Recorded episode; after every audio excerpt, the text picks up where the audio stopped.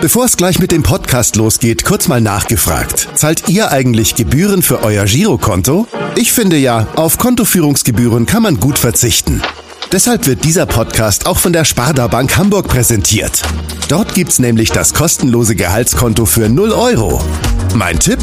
Jetzt mit nur wenigen Klicks online oder in der Filiale zur Sparda Bank Hamburg wechseln und Gebühren sparen. Und nun geht's los mit dem Podcast. Präsentiert von der Sparda Bank Hamburg. HSV. Wir müssen reden. Der Abendblatt Podcast rund um den Hamburger Sportverein. Moin und herzlich willkommen zu unserem Abendblatt Podcast. Mein Name ist Hendrik Jakobs und in der Tiefe des Raumes begrüße ich zum einen meinen Kollegen Kai Schiller. Moin Kai. Moin Hendrik. Ja, heute ist Montag, der 1. Februar und das bedeutet Deadline Day. Beim HSV wird zwar heute nichts mehr passieren, trotzdem wollen wir heute über den Transfermarkt sprechen und einen Einblick hinter die Kulissen bekommen. Und dazu begrüßen wir zwei spannende Gäste. Beide sind Spielerberater, beide sind Hamburger und beide werden zunächst von ihren Vätern vorgestellt. Er, ein nordischer Typ mit gering ausgeprägtem schulischen Ehrgeiz, machte sein Abitur mit Minimalaufwand. Und der andere ist ältester von vier Geschwistern, verheiratet und wohnt in Marienthal mit drei bezaubernden Mädchen. Er ist ein echter Familienmensch im Leistungsbereich bei Eintracht Norderstedt, Holstein Kiel, VfB Lübeck bis zur U23 beim FC St. Pauli. Seine Fußballerkarriere begann er als Fünfjähriger in Stuttgart, war lange Zeit Jugendtrainer und aktiv von der Kreisliga bis zur Oberliga. Für einen Profivertrag reichte es nicht, aber für ein Scholarship in den USA. Er ist sprachtalentiert und sprachgewaltig und hat die besondere Gabe, Menschen zu begeistern. Leider riss er sich dann am vorletzten Spieltag der Saison 17-18 ein Kreuzband. Er hat sich seinen Kindertraum erfüllt und die Berufung zum Beruf gemacht. Aber so konnte er alles für die berufliche Entwicklung einsetzen und dort ist er jetzt wohl auf einem guten Weg. Sonst würde er wohl nicht bei euch im Studio sitzen. Ja, das war zum einen Jens Martens, Trainer von Eintracht Norderstedt und Vater unseres heutigen Gastes Yannick Martens. Moin Yannick. Moin moin an euch beiden. Und zum anderen haben wir gehört Klaus Dreier, Vater unseres zweiten Gastes Jan Dreier. Hallo Jan. Hi, moin. Ja, wir haben schon in der Vorstellung ein bisschen gehört, dass man euch auf jeden Fall in der Hamburger Amateurfußballszene wahrscheinlich äh, ganz gut kennt. Ihr habt äh, auf jeden Fall Talent oder hattet Talent, das können wir vielleicht später im Gespräch ein bisschen nochmal erörtern. Aber ihr seid vor allen Dingen deswegen heute für uns äh, die äh, optimalen Gäste, weil ihr natürlich gute Einblicke habt äh, in, in das ganze Transferkarussell und ähm, wir hoffen uns einen kleinen Blick hinter die Kulissen. Und ähm, da ihr hier so entspannt heute sitzt und sogar das Handy eben ausgemacht habt, gehe ich mal davon aus, ihr habt eure Hausaufgaben heute schon gemacht? Mm, ja, genau. Also ich denke nicht, dass heute groß was bei uns passieren wird. Kann natürlich immer mal sein. Ähm, aber Wintertransfers sind ja auch dann eigentlich das Ergebnis von Situationen, die eingetroffen sind, die jetzt nicht optimal sind. Ähm, von daher, unsere Jungs sind alle gut unter Vertrag ähm, und da gibt es dann auch keinen Bedarf, heute da noch aktiv zu werden. Das heißt, wenn du das so sagst, habt ihr eigentlich im Sommer dann schon eure Hausaufgaben gemacht und äh, da eine gute Planung gehabt, so dass ihr im Winter jetzt nicht korrigieren müsst? Janik? Größtenteils ja. Ähm, natürlich sind da auch einige ähm, nicht ganz zufrieden mit ihren Einsatzzeiten, ähm, aber das Grundgerüst vom Verein haben wir da, glaube ich, ganz gut aufgestellt und ähm, schauen da eigentlich schon wieder so oft ein bisschen auf das Sommertransferfenster. Ihr seid ja, ähm, wie gesagt, jetzt hier gerade äh, bei uns im Studio. Habt ihr jetzt die letzten Tage und Stunden trotzdem die ganze Zeit noch Gespräche mit Sportchefs und euren Spielern gehabt oder ist das in diesem Jahr ziemlich ruhig gewesen? Hm, also ich würde nicht sagen, dass es groß ruhiger war als in den letzten Jahren. Ähm, bis gestern Nacht war man dann doch noch im Austausch äh, mit den Vereinen, um zu gucken, ob vielleicht doch noch irgendwo was geht oder ob es Sinn macht, noch irgendwo einen Transfer zu tätigen. Ähm, das hat sich dann gestern bis spät abends hat sich dann die letzte äh, Variante oder die letzte Möglichkeit zerschlagen und ähm, von daher gehe ich nicht davon aus, dass sich dann heute groß was tut, ähm, weil dann einfach aufgrund der, des Deadline Days dann die, die Zeit auch echt äh, knapp wird. Darfst du hier verraten, um welchen Spieler es ging? Ähm, es wäre ein Spieler des VfB Lübeck gewesen. Ähm, verraten, um wen es jetzt genau geht, möchte ich da eigentlich ungerne und ähm, Genau, da wäre gestern vielleicht noch was möglich gewesen. Dann hat sich der Verein doch in eine andere Richtung entschieden und dementsprechend ähm, hatte sich das dann gestern relativ spät am Abend ähm, dann auch erledigt. Ihr habt ja beide euer Büro mehr oder weniger auf dem Kiez, ähm, seid aber in einer Konstellation, wo ihr zusammen kooperiert mit ähm, einer sehr, sehr großen europäischen Beraterfirma SEG, SEG, ich weiß nicht, äh, wie die sich selbst nennt. So, Eine SEG passt. SEG aus einer Beraterfirma aus Holland, die wirklich ein Big Player in, in Europa ist. Also da sind zum Beispiel Spieler wie Memphis Dempey oder auch Dali Blind. Ähm, ähm, Rick von Drongelen ist auch zum Beispiel vom HSV in eurer Agentur. Könnt ihr sagen, wie viele Spieler betreut ihr? Boah, also wenn wir da unsere kleine Präsentation unseren Spielern äh, vorstellen oder den Spielern, die wir gerne akquirieren würden, dann sagen wir schon immer, das sind 400 Klienten. Ähm, groß nachgezählt haben wir jetzt nicht.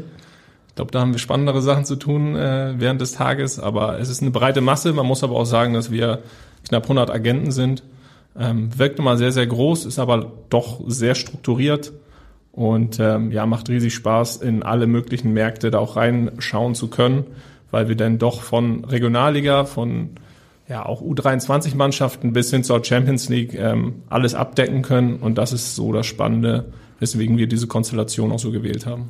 Kann man das so runterrechnen, wenn du sagst 400 äh, Spieler, 100 Agenten, so vier Spieler pro Agent, äh, schafft man das oder ähm, ja, seid ihr in der Lage, wie, wie viele Spieler kann man überhaupt betreuen so als Spielerberater?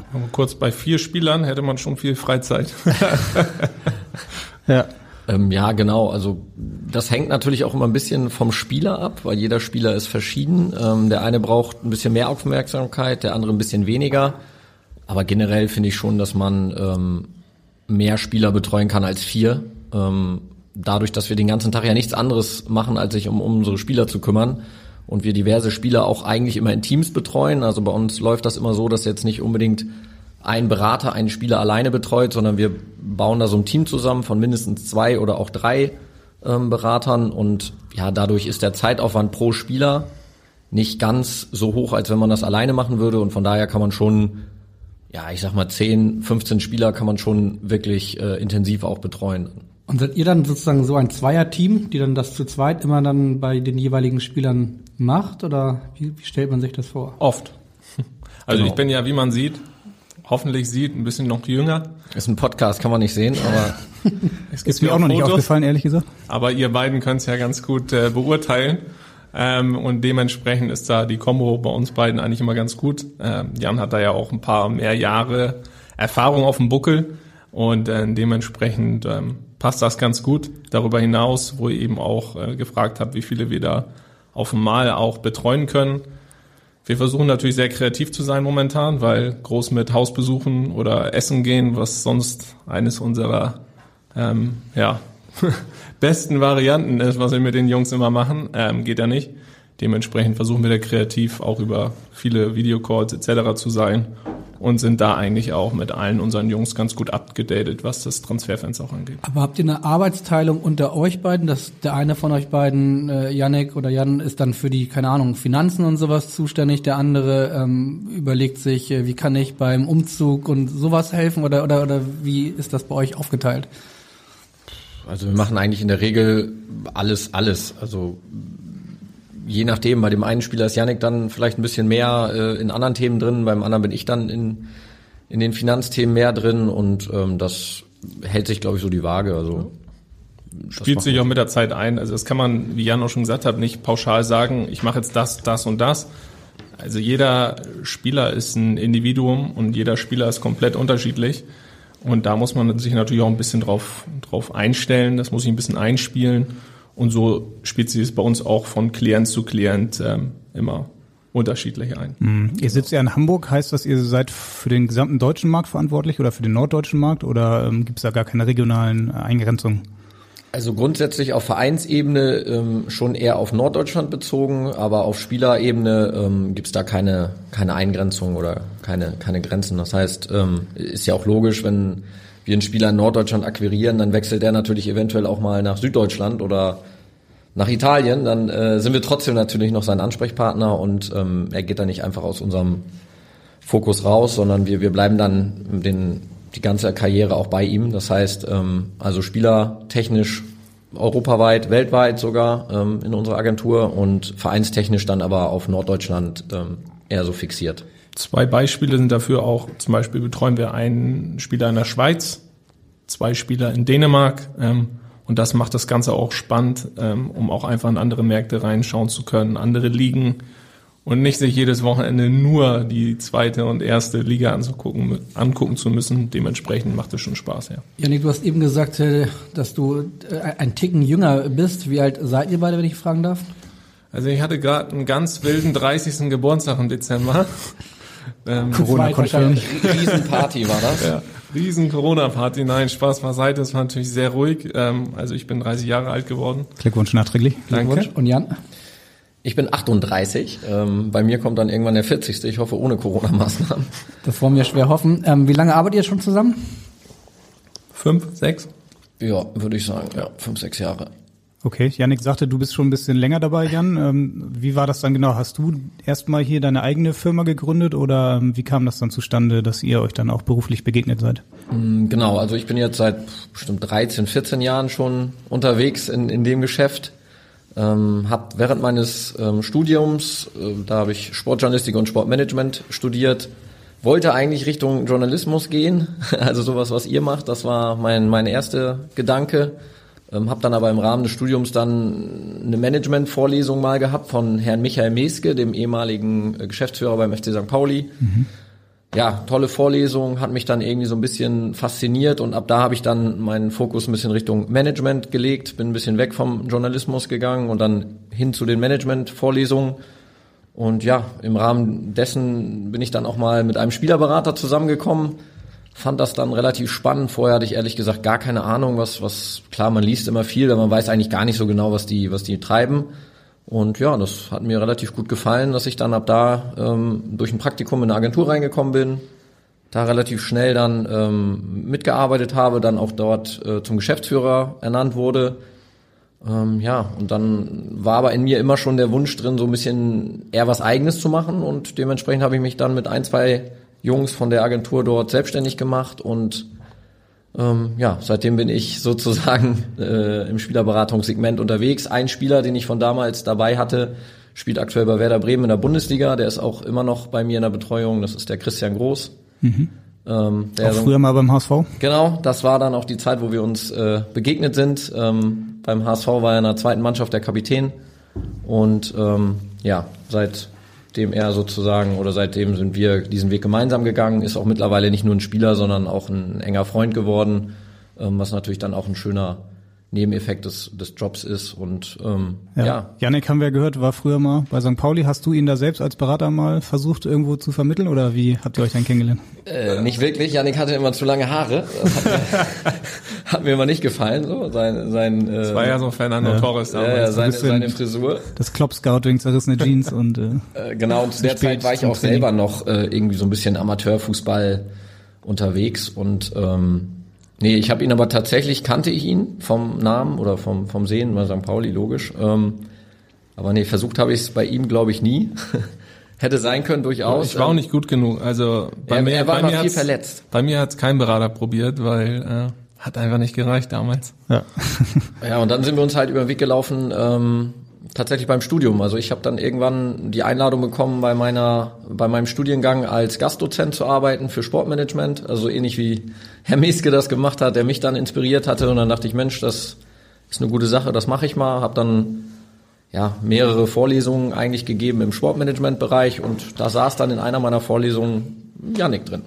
Und normalerweise äh, denkt man ja immer als junger Mensch, als Spielerberater, das ist ein super Job, da kann man so ein Karussell der Großen mitmischen und Millionen scheffeln und dann äh, wird man eingeladen bei Real Madrid und äh, sitzt da irgendwie am Tisch mit dem Präsidenten und so weiter und so fort.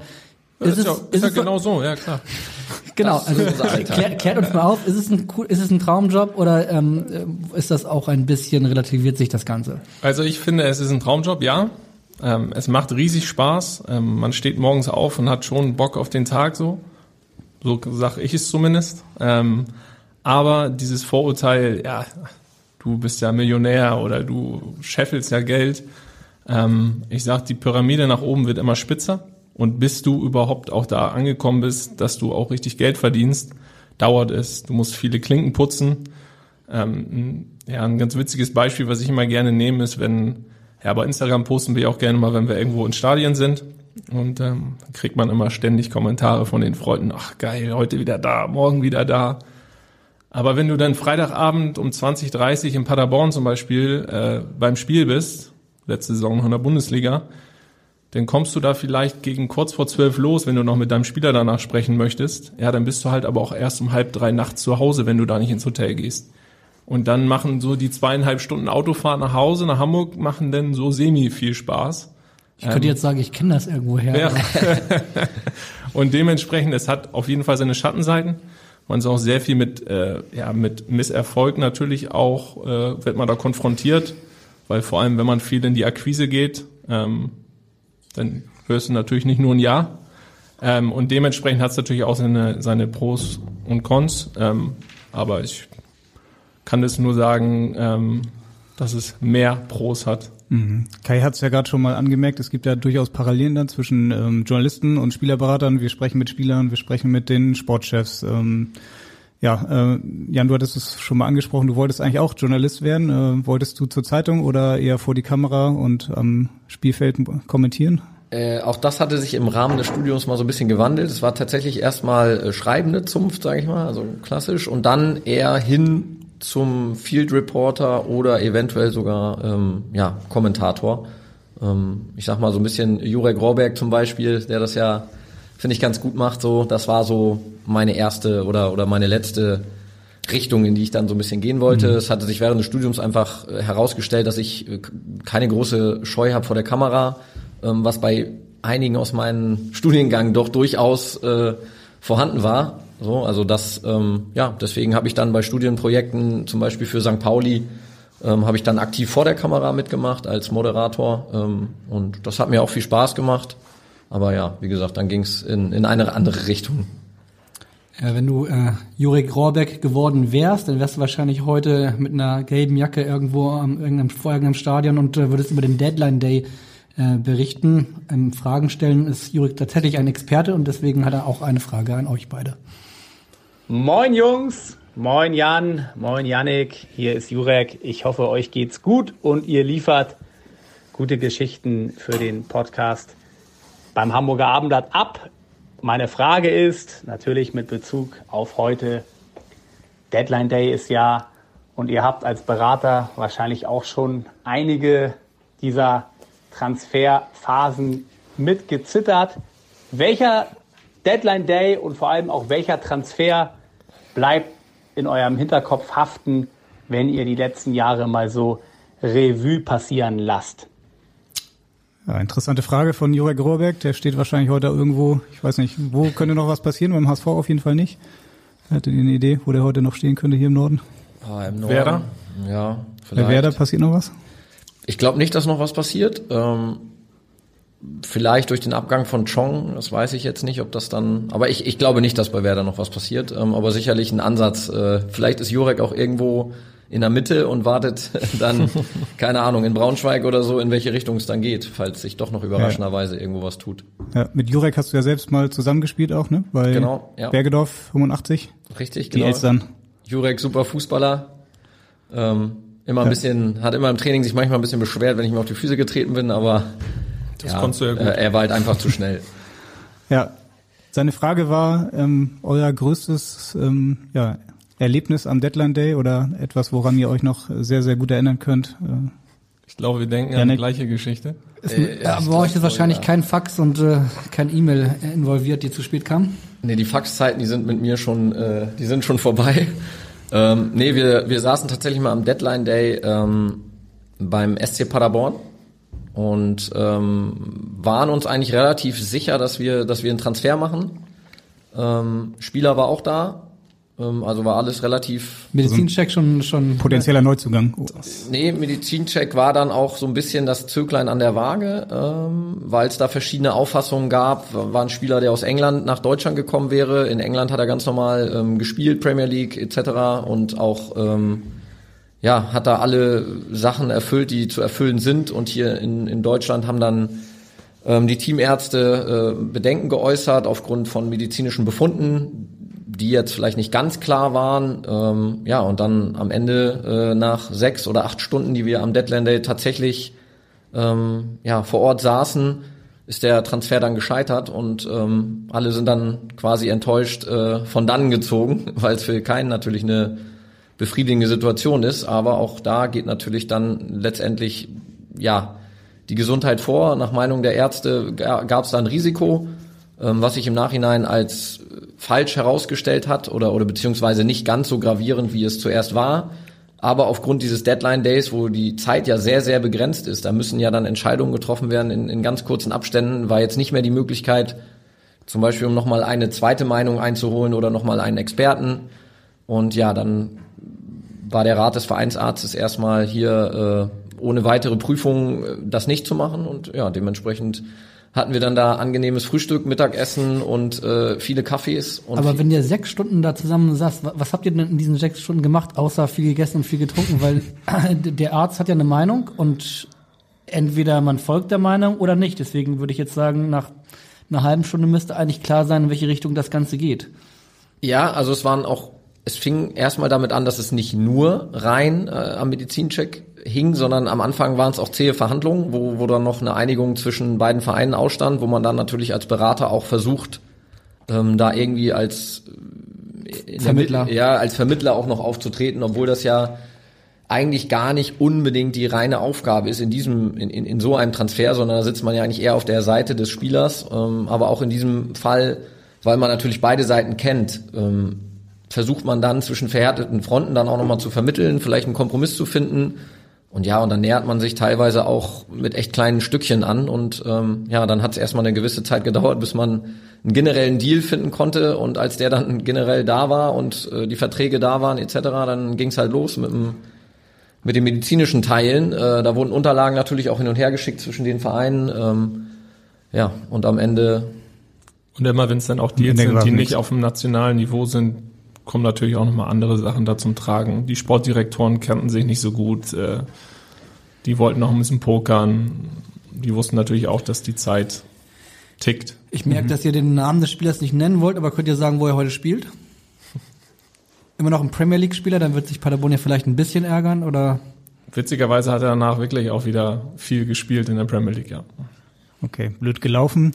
Dietmar Beiersdorf erinnere ich mich, hat mal am letzten Transfertag sechs Spieler verpflichtet. Das war auch im Winter 2009. Da kamen so Namen wie Marcel Njeng und äh, Michael Tavares, Michael Graugart. Ähm, Albert Streit. Albert Streit, genau. Und Torwart Sinu, glaube ich, war auch noch mit dabei. Wie ist das bei euch? Wie viele Transfers würde man eigentlich schaffen als Berater an einem letzten Tag? Ähm, das stelle ich mir bei sechs Spielern schon sehr, sehr schwierig vor. Kommt drauf an, wie groß das Backoffice ist. Also ich sage, ganz alleine kann man ja sowieso keine Transfers wirklich abwickeln, weil da ja auch noch eine juristische Meinung immer mit reinspielt, je größer auch der, der Deal dann ist. Ähm, ich würde mich da jetzt nicht auf eine feste Zahl legen wollen, oder? Also als einzelner Berater schwierig, weil man will ja auch dann gerne vor Ort sein und, und seinen Klienten ähm, vor Ort ähm, sozusagen unterstützen. Deswegen sechs, äh, wenn es beim selben Verein sind, ist okay.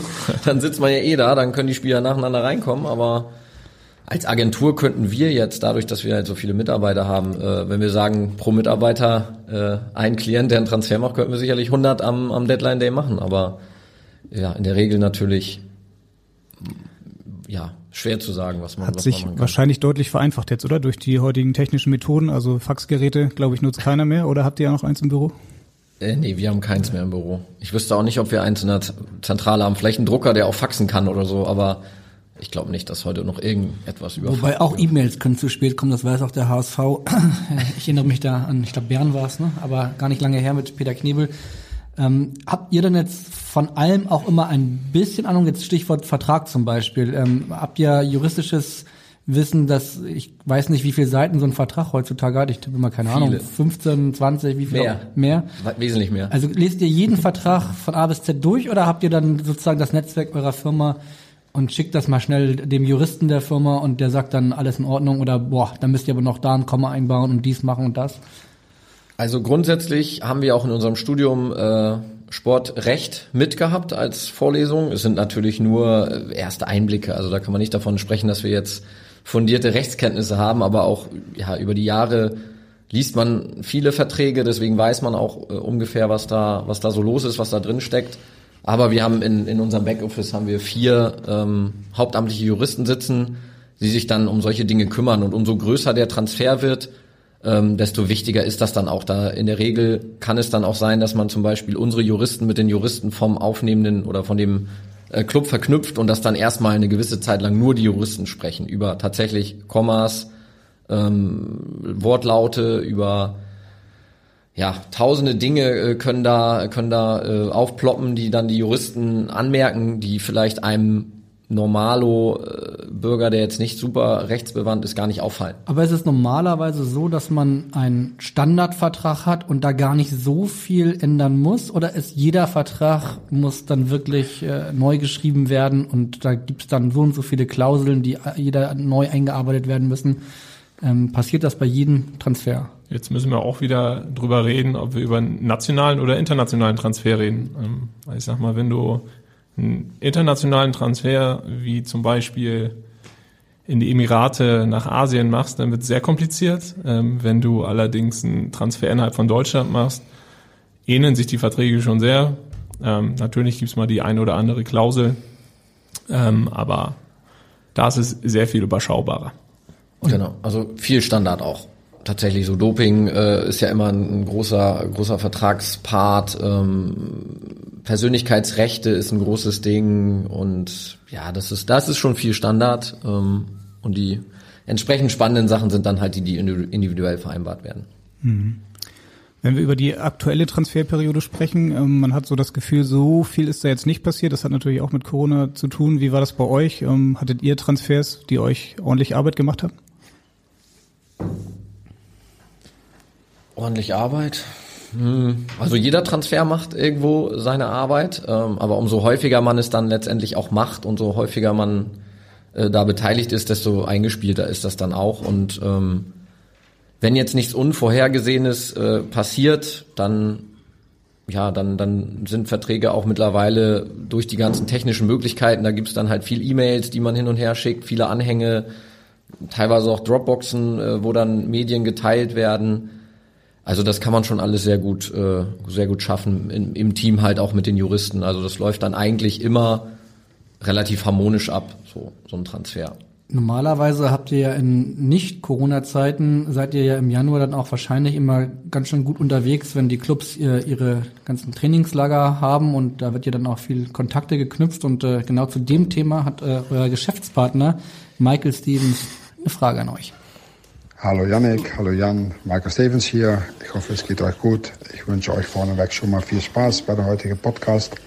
Äh, ja, ich habe eine Frage, beziehungsweise äh, vielleicht wäre es ganz interessant für die Zuhörer der Podcast äh, zu erzählen von unseren äh, Besuchen äh, in den Trainingslagern, äh, ob Türkei oder Spanien, wo sicherlich die deutschen Mannschaften ja in der Regel im Winter immer äh, ins Trainingslager gegangen sind. Äh, dieses Jahr leider natürlich ausgefallen, wie ihr wisst. Aber ich denke, es wäre auch interessant für die Zuhörer, da mal ein bisschen zu erzählen über die Abläufe äh, und äh, ja, Erfahrungen, die wir da äh, gemeinsam, äh, also meistens zu dritt, äh, erlebt haben. Also viel Spaß und ich würde mich freuen, von euch zu hören. Bis dann. Tschüss.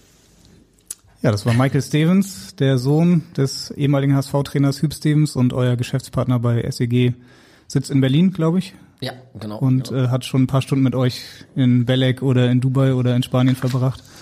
Ja, ab, ja, absolut. Erstmal kann man sagen, seine Stärke ist auf jeden Fall, sich kurz zu fassen. ja, das haben wir gehört. gehört hat. Ähm, ja, und ansonsten, wenn ich da mal kurz anfangen kann, ähm, haben wir da immer sehr, sehr intensive Zeiten, aber auch sehr spaßige Zeiten, muss man sagen. Und wir haben es auch schon mehrmals gesagt, eigentlich diesen Winter vermissen wir da schon, ähm, weil du kannst einerseits brutal produktiv sein. Ähm, ich glaube, was wir machen uns immer einen Plan, also was heißt wir? Ich mache meistens den Plan. Und Jan fliegt. Ich bin dabei. Genau. Ähm, und, ja, ich machte den meisten den Plan für uns drei zusammen. Ähm, und ähm, was haben wir da? 12, 14 Vereine hatten wir da letzten, letzten jo. Winter, die also wir dann täglich auch eigentlich so zwischen drei und vier Vereinen, äh, die man dann in ihrer Hotelanlage besucht, wo man dann vielleicht ein bisschen das Training guckt, dann mit mhm. den Sportdirektoren spricht und das geht in Belek sehr gut in der Türkei. Da sind ja gefühlt alle Bundesligisten. Ja, es Oder war sich, früher, es, war es früher hat sich ein bisschen so? gewandelt. Genau, die sind jetzt alle eher, äh, also im Sommer in Österreich und im, im Winter dann alle eher in Spanien. ähm, oder was heißt alle, aber der schon eine, eine höhere Anzahl. Ähm, Türkei ist eher noch so ein Thema jetzt gewesen, äh, waren auch ein, zwei Clubs, ähm, aber eher so dritte Liga und ähm, ja, zweite Liga. Ähm, ich denke, das ist immer noch so ein bisschen diese politischen Nachwehen, ähm, was in der Türkei eigentlich mal vonstatten ging. Und äh, grundsätzlich Türkei super, die Bedingungen sind toll, die Hotels sind mega, die haben sich alle so auf diesen Trainingslager-Tourismus eingestellt und viele Länder nutzen es einfach auch noch ähm, viel intensiver als die deutschen Mannschaften jetzt. Also deswegen ist da, also da trifft sich eigentlich im Januar immer die, der halbe Weltfußball, sage ich mal. Mittlerweile die Deutschen eher ein bisschen weniger. Ähm, aber geht es dann für euch nur darum zu networken oder trefft ihr, äh, seid ihr immer dann nur bei den Vereinen, wo ihr auch Spieler unter Vertrag habt? Beides. Also es ist halt viel, dass man natürlich networkt, ja, aber auch seine Spieler vor Ort trifft. Ne? Das ist natürlich auch mal eine sehr, sehr wichtige Sache, da auch für seine Spieler vor Ort da zu sein, ähm, viel im Austausch zu sein. Man muss allerdings auch sagen, dass die Sportdirektoren genau in solchen Trainingslagern auch schon mal relaxed da drauf sind gibt auch den einen oder anderen Abend, wo man noch mal einen Wein zusammen trinken kann. Ähm, und das passiert halt in Deutschland dann auch weniger, wenn alle bei ihren Familien sind, wenn alle komplett im Stress sind. Und unter der Sonne in Spanien ähm, geht es ein bisschen entspannter her, aber ähm, da entstehen die besten Deals wahrscheinlich. Abends in Belek an der Hotelbar. Ja. ja, auch. Also klar, klar das ist Gehört einfach, dazu. Da, da kann man dann auch das ähm, Nützliche mit dem Angenehmen verbinden. Ne? Ich meine, hier haben wir jetzt gerade minus äh, fünf Grad. Ähm, in Spanien oder in, in, in der Türkei sind dann in der Regel um die zehn. Und das macht natürlich dann auch Spaß, wenn man dann, äh, klar, es ist anstrengend, wir haben wirklich Tage, wo wir von 8 Uhr morgens bis 1 Uhr nachts dann auch unterwegs sind und dann erst wieder das nächste Hotel ähm, erreichen und dann auch todmüde ins Bett fallen. Aber trotzdem hat man ja zwischendurch, wenn man dann auch bei den Trainingsspielen zuguckt, dann kriegt man trotzdem ein bisschen Sonne ins Gesicht, sitzt auf der Terrasse ähm, und trinkt da dann einen schönen äh, ja, Cappuccino mit dem Sportdirektor und das Cortado. Cortado, ja, in Spanien. Und habt ihr das, ist schon nett. Habt ihr das Gefühl, dass ihr gern gesehene Gäste äh, in den, bei, den, bei den Clubs seid als Berater oder ähm, ist das immer schon auch schwierig, dann einen Termin bei dem jeweiligen Sportdirektor zu bekommen? Jetzt Berater allgemein oder wir? also ihr wahrscheinlich sehr gern gesehen, alle anderen Wir inklusive Michael oder exklusive Michael? Jetzt wird's interessant. Nein. Ähm, also wenn ich da mal ähm, von meiner Seite sprechen darf, glaube ich, ähm, sind wir da eigentlich immer sehr gerne gesehen und ähm, man hat auch immer sehr positive, einen sehr, sehr positiven Austausch. Ähm, zu dem einen Verein ist Jan natürlich schon um einiges länger im Austausch als ich jetzt zum Beispiel oder im anderen Verein halt Michael, der ja auch schon sehr, sehr lange dabei ist. Und dementsprechend kann man, glaube ich, allgemein sagen, ähm, dass man da gerne gesehen ist, wenn man sich ankündigt. Und wenn du den Plan machst, hast du eben äh, erzählt, dann äh, checkst du vorher mit dem jeweiligen Sportdirektor immer ab, ob die Zeit haben, weil es sind ja viele Berater unterwegs. Und wenn die jetzt alle am Mittwoch äh, mit dem Sportchef des HSV äh, Kaffee trinken wollen würden, dann kann er sich ja nicht zerteilen. Oder ist es dann doch auf Zuruf und äh, spontan? Jein. Also es ist schon so, dass natürlich viele Vereine auch teilweise in einem Hotel sind. Wenn ich jetzt mal an Oliver Nova denke, da sind äh, jedes Jahr drei bis vier Vereine zur gleichen Zeit. Auch der HSV gerne mal. Hm. Der HSV auch, ja. St. Pauli war da vor zwei Jahren, glaube ich. Oliver Nova, das weiß ich noch auf der einen Seite. Naja, auf jeden Fall ähm, plant man da natürlich so ein bisschen ein Zeitfenster ein. Ein, zwei Tage in einem Hotel und dann während den 48 Stunden wird sich der, der Trainer beziehungsweise der Sportdirektor da auch mal eine halbe Stunde nehmen. Das ist äh, eigentlich gang und gäbe, ja. Hm. Das fiel ja dieses Jahr alles weg. Es gab, glaube ich, auch überhaupt gar keine Trainingslager, zumindest nicht bei den deutschen Profiklubs. Was ist bei euch sonst noch so weggefallen durch die Corona-Pandemie? Also wie hat sich ähm, das auf euren Alltag ausgewirkt? Man ja. hat mehr Kilometer frei. genau, mein Leasing-Auto freut sich. ähm, ja, ganz klar natürlich die, die Spielbeobachtung am Wochenende. Also es ist ja zurzeit nicht möglich, den Spielen beizuwohnen, so wirklich. Und, und selbst wenn es möglich wäre, würde man wahrscheinlich auch erstmal ein bisschen davon äh, darauf verzichten, um, um auch in diesen Zeiten dann seinen Beitrag zu leisten.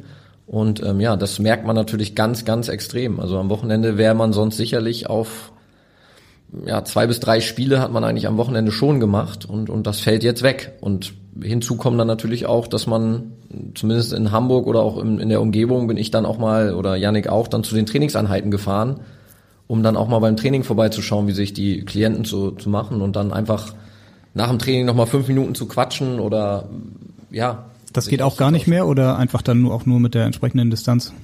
Also soweit, ja, wir, wir lassen es im Moment, weil wie gesagt, das ist dann natürlich auch eine Sache von ähm, Vorbildfunktion vielleicht auch ein bisschen, ähm, dass man da dann ja nicht als, als erster dann da auch stehen muss und, und sich da irgendwie hindrängeln muss. Ähm, ja, von daher ist es im Moment, äh, besuchen wir keine, keine Trainingseinheiten und auch keine Spiele aktuell. Und ja wahrscheinlich auch wenig Spieler. Merkt ihr, dass das, äh, das ist ja sozusagen euer, euer Kerngeschäft, dass ihr euch um die Spieler kümmert und, und mit denen spricht, ob, denen, ob das denen gut geht, ob die irgendwas brauchen. Das fällt ja wahrscheinlich dann doch schwieriger übers Telefon. Ähm, merkt ihr, dass ihr euch, das, dass das gerade für euch wirklich richtig blöd ist oder ist es dann doch gar nicht so schwierig, wie man sich das vorstellt? Also ich muss sagen, dass wir die Zeit, glaube ich, ganz gut genutzt haben und ähm, sehr viel mit unseren Jungs im Austausch sind, auch gerade mal per FaceTime oder so. Und ähm, viele Spieler das auch einfach als normal ansehen mittlerweile. Ähm, es ersetzt natürlich nicht den persönlichen Kontakt und den persönlichen Draht, den man auch mal beim Abendessen hat. Allerdings ähm, finde ich, meistern wir diese Zeit gerade ziemlich gut. Hm. Die Vereine sind ja insgesamt auch gerade sehr vorsichtig geworden, was Transfers angeht. Es ist deutlich ruhiger geworden. Habt ihr das auch gespürt jetzt gerade in den in dieser Transferperiode und wahrscheinlich auch im Sommer schon? Beziehungsweise im Herbst war es dann ja erst. Ja, absolut. Also was man jetzt immer häufiger, also es wird doch deutlich mehr aus Budget geachtet. Ähm, in der Regel viele Laien auch irgendwie, gerne natürlich mit einer Option.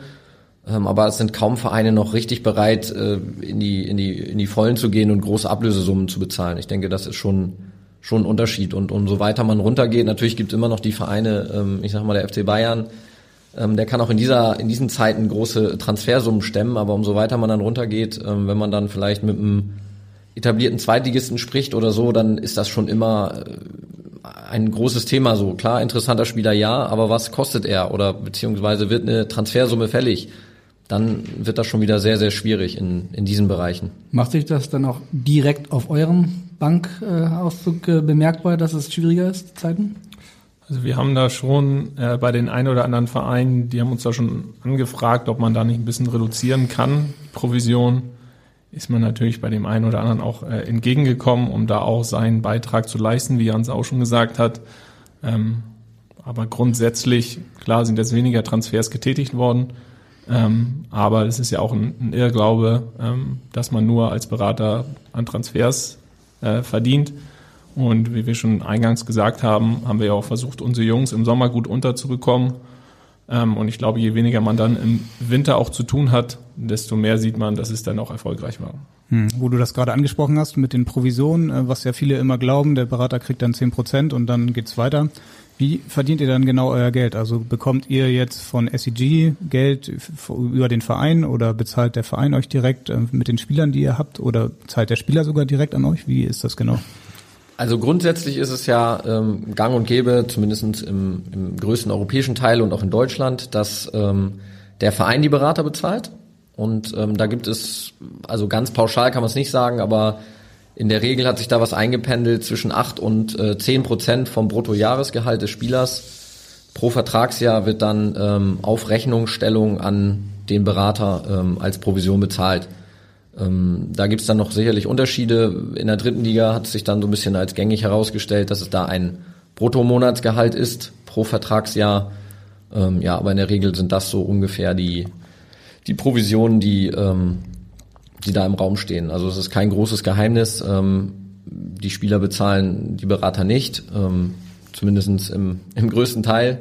Zumindest bei uns nicht. Ja, oder bei uns nicht, genau. Wobei Und genau diese Diskussion gibt es jetzt seit einiger Zeit, ob das möglicherweise eine gute Idee wäre, wenn es äh, geändert werden würde und die Spieler die Berater direkt zahlen. Was ist eure Meinung dazu? Äh, am Ende des Tages kann, kann es euch möglicherweise egal sein, wer euer Geld zahlt oder findet, gibt es gute Gründe dafür, es genauso zu belassen, wie es momentan ist?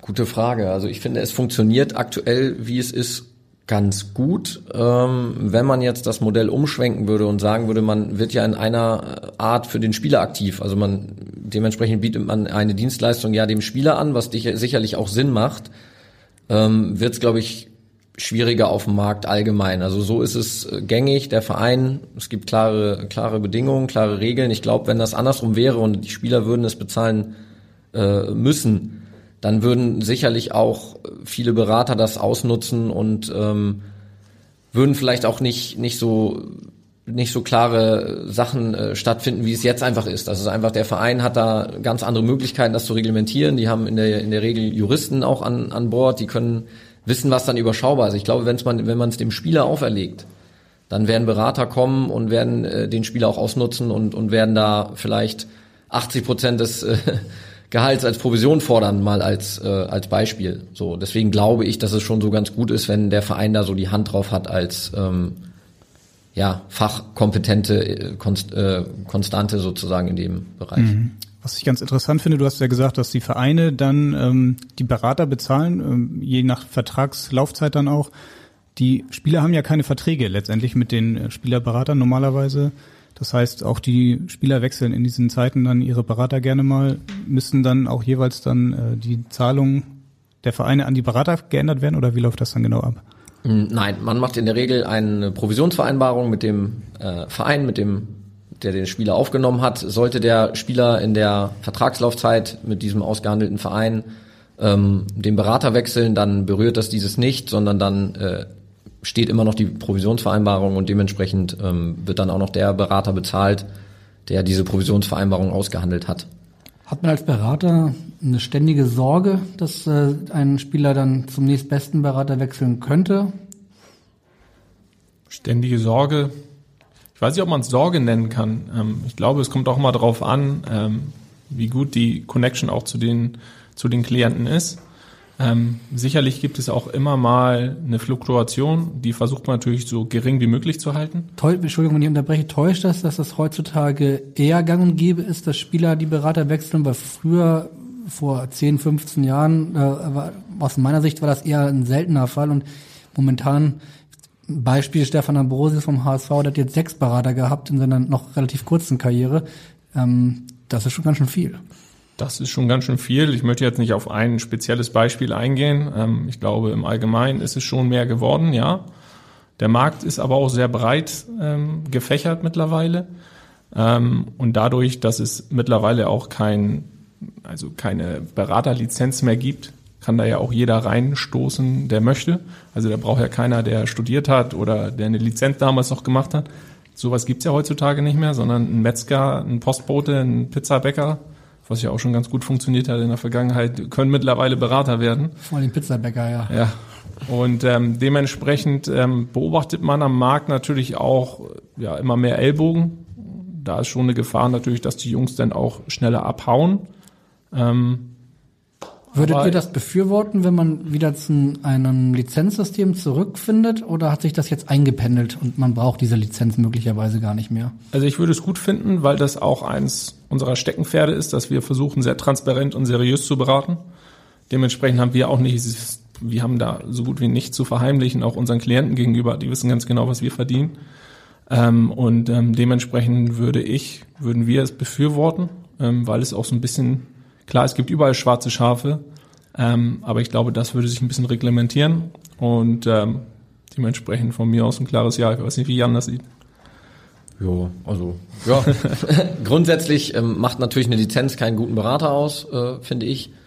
Aber es würde schon die Einstiegshürde vielleicht ein bisschen höher machen. Da überlegt man sich dann vielleicht doch nicht irgendwie bei einer Bierlaune, dass jetzt auf einmal ähm, vielleicht der ehemalige Jugendkumpel, der äh, kaufmännisch ein bisschen was drauf hat, dann auf einmal die Beratung von seinem Kumpel übernimmt, der jetzt in der Bundesliga spielt, sondern ähm, ja, das wäre sicherlich nicht verkehrt, dass die Einstiegshürde vielleicht ein bisschen höher gelegt wird. Aber grundsätzlich glaube ich nicht, dass das äh, dann damit zu tun hätte, ob man ein guter Berater ist oder nicht, aber es würde schon vielleicht den einen oder anderen abschrecken, der jetzt nur das schnelle Geld machen möchte. Mhm. Mir fällt gerade das Beispiel Erik Tommy ein vom VfB Stuttgart. Den hast du ja auch in jungen Jahren schon begleitet auf seinem Weg in die Bundesliga. Der ist jetzt, soweit ich weiß, bei Volker Struth in seiner neuen Agentur. Mhm. Heißt es dann irgendwann eines Tages von dem Spieler, Jan, sorry, ich bin raus, ich bin jetzt bei Volker Struth oder kriegt man dann in dem Fall von dem neuen Berater Bescheid? Ähm, wie läuft sowas ab? Oder ganz mhm. unterschiedlich?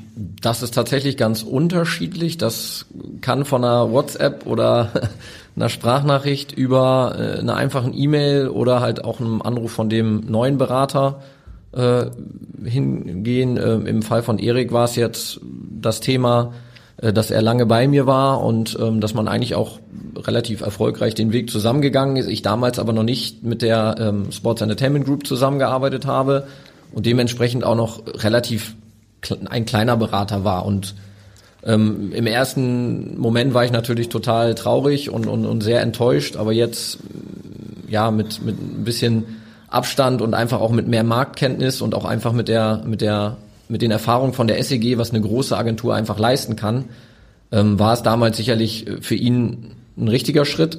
Ähm, und ja, ich kann ihn jetzt mittlerweile nachvollziehen. Und ich konnte ihm sicherlich nicht äh, die Kontakte äh, in die Bundesliga bieten, die er damals gerne gehabt hätte. Und ähm, ja, dementsprechend sein Wechsel zu einer großen Agentur schmerzhaft, aber ähm, hat er mir persönlich mitgeteilt, was natürlich auch schon immer eine, ja, eine große Stärke eines Spielers zeigt, wenn man dann auch dieses Gespräch persönlich führt.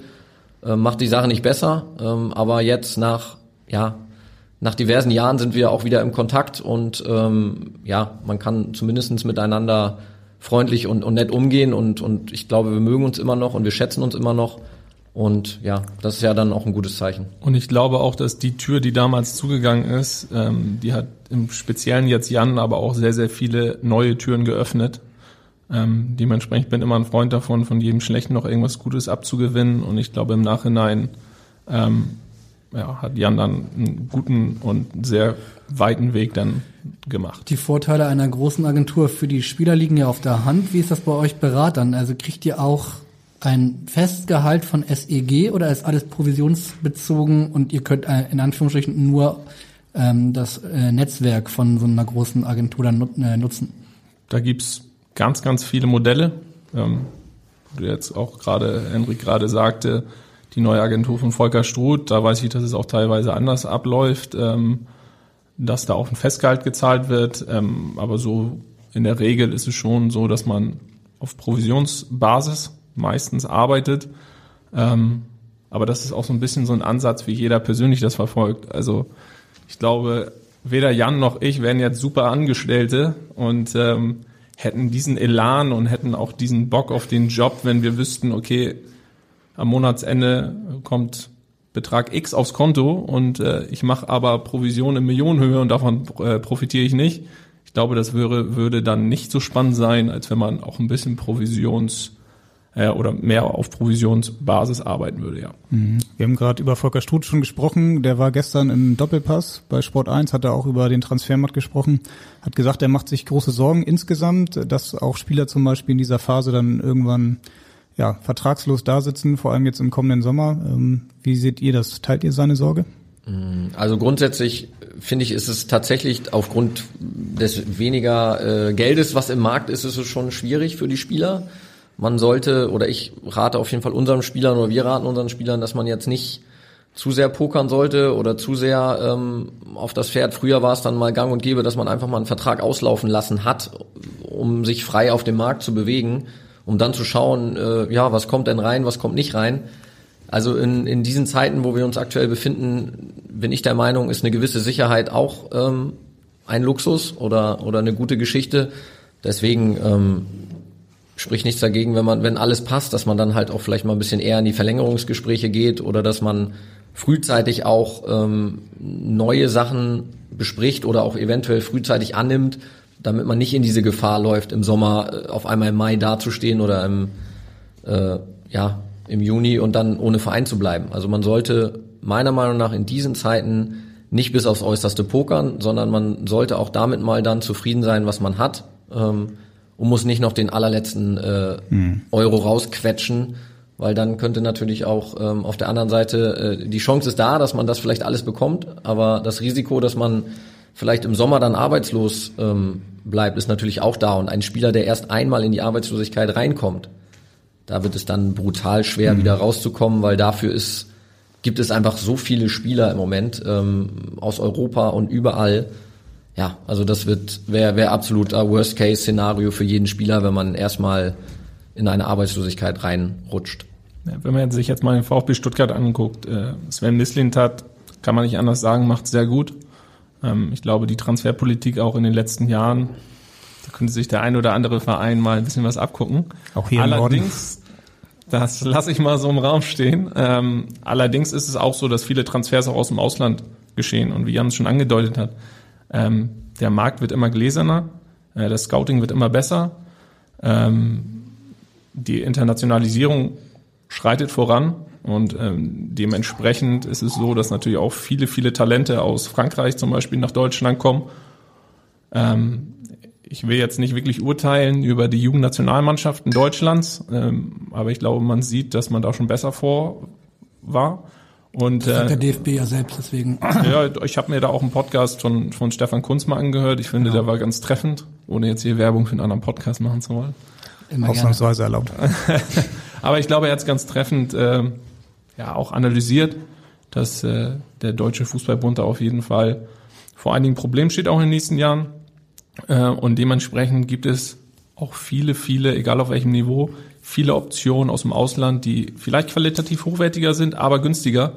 Und aus Vereinssicht kann man dann auch verstehen, dass man da dann lieber zugreift, als einen teureren Spieler mit vermeintlich weniger Qualität zu holen. Ihr hattet jetzt ja im Januar auch einen Fall äh, beim FC St. Pauli. Boris Taschi, sein Vertrag wurde aufgelöst. Konntet ihr für ihn dann äh, schon einen neuen Arbeitgeber finden? Mm, Also aktuell können wir dazu noch nicht so wirklich genau was sagen. Ähm, ja, Boris und, und der FC St. Pauli, das hat dann irgendwann auf nicht mehr funktioniert einfach. Also man ist ja auch gar nicht im Bösen da auseinandergegangen, sondern das ist dann so ein Thema, wie so ein typischer Wintertransfer ähm, dann abläuft. Ähm, das hatte sich so ein bisschen hingezogen über längere Zeit. Er war mit seinen Leistungen selber persönlich natürlich auch nicht äh, super zufrieden. Der Verein war nicht super zufrieden. Er konnte auch nie das abrufen, was er eigentlich wirklich kann, weil Boris Taschi ist ein äh, wirklich ein guter Spieler. Also er bringt wirklich ganz viele äh, tolle Sachen mit. Er ist über 1,90 groß, er ist schnell, er hat eine ganz tolle Technik. Ähm, ja, aber manchmal ist es halt so, dass es irgendwie nicht, nicht so passt und es hat aktuell nicht mehr gepasst und dann ist manchmal auch ähm, sinnvoll, da einen Cut zu machen und ähm, ja, dann neue Wege zu beschreiten. Das wollte er gerne tun. Ähm, diese Möglichkeit haben wir ihm dann äh, durch die Vertragsauflösung mit dem FC St. Pauli gegeben. Und ja, er ist international trotzdem ein, ein spannender Spieler. Er ist in einem guten Alter. Die Attribute hatte ich schon aufgezählt. Ähm, da sind diverse ausländische Vereine, ähm, die für ihn in Frage kommen. Er sieht seinen Weg auch selber ein bisschen im Ausland. Ähm, von daher geht dahin im Moment äh, ganz klar seine Tendenz. Da ist ja das Fenster in Deutschland heute geschlossen wird. Gibt es noch andere Optionen im Ausland offenbar? Ähm, Wie sind da die Märkte? Also wo habt ihr noch besonders viel Zeit? Jetzt mal ganz aktuell im Nachbarstaat Österreich ist noch bis zum 8. Februar zum Beispiel ähm, offen. Aber es gibt auch äh, Länder, die noch bis in den März rein ähm, Transfermärkte haben. Das ist wirklich sehr unterschiedlich. Die überwiegenden Länder sind zwar jetzt mit dem Januar auch äh, in Europa zumindest sind die relativ gleich. Aber wenn man dann zum Beispiel nach Asien guckt, ähm, ja, da geht's dann bis in den, in den März auch rein.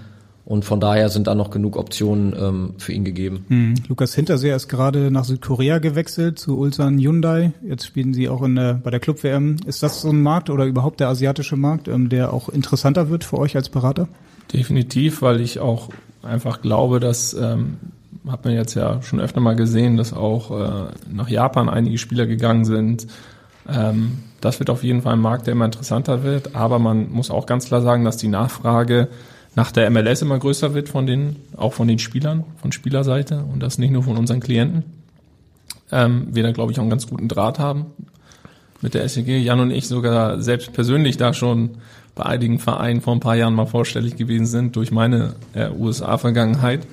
Und ähm, wie ich schon gesagt habe, auch von Spielerseite ähm, wird es immer interessanter und internationaler. Mhm. Also da guckt man über die Türkei hinaus, ähm, was ja sonst in den letzten Jahren immer viel der Fall war. Ähm, und auch die Emirate werden auch immer interessanter. Und Ja. wie, wie funktioniert so ein Transfer? Weil ihr werdet jetzt ja wahrscheinlich nicht äh, in Japan, Südkorea und den Emiraten von allen Sportchefs die Handynummern im Handy gespeichert haben. Ähm, Kannst ja mal in mein Handy reingucken. sehr gerne. Das machen wir dann, das machen wir dann gleich mal. Machen wir wie Ricardo Basile, oder? Äh, Jeder muss einen Kontakt anrufen. äh, nein, wir haben ja in äh, Südkorea haben wir sogar einen eigenen Mitarbeiter. Also tatsächlich äh, können wir da schon aktiv werden. Wir haben auch äh, Kollegen, die in, sich auf die USA spezialisiert haben bei uns in der Agentur. Ähm, Das heißt, ihr sprecht noch nicht äh, Koreanisch oder Japanisch. ich jetzt nicht, Ich bin noch im Basiskurs. Aber ich mag koreanisch essen. Aber Ja, es war ein bisschen scharf, ne? Einmal ganz kurz zurückgespult zu Boris Taschi, weil ihr eben gesagt habt, ja, der Transfermarkt heute in, in Europa beziehungsweise in Deutschland, der ist ja nun, heute ist Deadline Day, das ist doch in seinem Fall aber eigentlich egal, oder? Weil der ist jetzt äh, vertragslos und könnte ja auch übermorgen noch von Eintracht Frankfurt oder Bayern München verpflichtet werden, oder nicht? Nein, das ist nicht ganz richtig. Äh, vertragslose Spieler können nur im Sommertransferfenster dann noch wechseln. Ist das neu? Weiß ich nicht, ob das so neu ist, aber äh, im Winter vertragslose Spieler, die im Winter sozusagen vertragslos sind, die können im Winter nicht mehr äh, verpflichtet werden dann. Es sei denn, die sind seit Sommer vertragslos sozusagen. Ah, okay. Äh, wenn ich da richtig liege. Sonst rausschneiden, ne? Genau, sonst müssen wir, das, sonst müssen wir das rausschneiden wegen Unwissenheit des Beraters. Ihr habt eben schon mal angedeutet, ihr habt wahrscheinlich die eine oder andere Telefonnummer in eurem Handy gespeichert. Ähm, vor ein paar Jahren habt ihr mal quasi Vrid zum FC Bayern transferiert. Ähm, wie ist das in so einem Fall? Ruft ihr da bei Hassan Salihamidzic an oder gibt es dann da Gespräche direkt bei Karl-Heinz Rummenigge oder hat die zweite Mannschaft, zu der ist er ja gegangen, dann einen eigenen Sportchef? Also ich bin dann ganz entspannt eine Runde Golf spielen gegangen mit Uli Hoeneß. Ähm, danach Sehr haben wir gut. zwei Weißwürste gegessen und haben das Ding eingetütet. Ein Weißbier hoffentlich auch noch? Äh, ja, Weißbier, selbstverständlich. Äh, nee, leider nicht. ähm, tatsächlich war das äh, den Erstkontakt, äh, der ging dann über einen äh, Scout, der für den Bereich zuständig war, ob man sich das generell vorstellen könnte. Und äh, ja, dann ging es eigentlich äh, ging's weiter und ging dann zu den verantwortlichen Personen der, der U23 erstmal. Ähm, wobei bei solchen Transfers dann letztendlich auch die Profiabteilung mit involviert ist. Und im Rahmen des Transfers ähm, habe ich dann natürlich auch oder durfte ich dann auch die Verantwortlichen an der Sebener Straße kennenlernen und ähm, Hallo sagen. Also das war schon, ja, das war schon eine ganz tolle Geschichte, weil egal welcher Berater das ist, egal wie groß man ist mit einem Transfer mit dem FC Bayern, auch wenn es in dem Falle, ich sag mal, nur die U23 erstmal war, das macht man auch nicht alle Tage und wenn man dann an der altehrwürdigen Sebener Straße auftaucht und dann ja eine Führung bekommt und sich dann da äh, den Profitrakt mal angucken darf, äh, das ist schon was Besonderes. Das hat dann schon sehr viel Spaß gemacht. Das heißt, wenn wir mal die Nummer von Rummenigge brauchen, dann können wir bei euch nochmal nachfragen. Dann kannst du in mein Handy gucken. Ja, sehr gut. Die Nummer von Rick van Drongelen würden wir ja mit Sicherheit auch finden. Den betreut ihr hier in Hamburg. Der hatte ja seinen Kreuzbandriss im letzten Sommer. Wie ist das dann für euch? Müsst ihr so einen Spieler dann noch mehr stärker betreuen, dadurch, dass er dann viel zu Hause ist? Ähm, ja, natürlich auch nicht gut gelaunt. Wie ist das da? Ähm, steigt da die Betreuungszeit bei euch? Also Rick hat sich immer sehr gut connected, auch in der Zeit, bevor äh, er verletzt war. Und ähm, da muss ich mal unserem Kollegen Michael Stevens auch ein Kompliment machen, weil der sich auch sehr intensiv in der Zeit um ihn gekümmert hat. Ähm, natürlich bei so einer Verletzung, ähm, da wünscht sich jeder Spieler immer sehr viel Aufmerksamkeit. Und ich finde, trotz Corona ähm, haben die das ganz gut gemeistert zusammen. Und ja, wir sind natürlich dann auch immer da, wenn es irgendwas, irgendwas Alltägliches gibt. Ähm, aber wie ich schon anfangs gesagt habe, Rick ist da sehr gut aufgestellt in Hamburg. Äh, ähm, und deswegen hielt sich das so weit in Grenzen. Aber ähm, ich glaube, es ist ganz gut, dass er jetzt wieder auf den Beinen ist. Ähm, Du, du sagst, äh, wir sind da, wenn es was Alltägliches gibt. Für was seid ihr denn da? Man, manchmal stellt man sich vor, der ein oder andere Spieler, der braucht äh, für jeden Handgriff im alltäglichen Leben einen eigenen Berater oder den Team, äh, äh, Teammanager des Clubs und andere sind natürlich, äh, ich würde mal dazu auch Rick zählen, ein bisschen selbstständiger. Also für welche Dinge rufen euch die Spieler an? Es war jetzt mal was ganz Banales, ein Beispiel, ähm, als, als Rick noch auf Krücken war und nicht Auto fahren konnte, ähm, da war es auch mal kurz die Frage, ja, ich muss jetzt äh, zum UKE, ähm, kannst du mich kurz rumbringen? Dann sage ich, ja klar, ist kein Problem, ich bin vor Ort, ich dich ab und fahre dich dahin. Das ist, ist ja äh, ganz klar. Oder einen Abend wollte Rick mal ein, zwei Sachen besprechen und dann ist Jan mal mit ihm nett essen gegangen.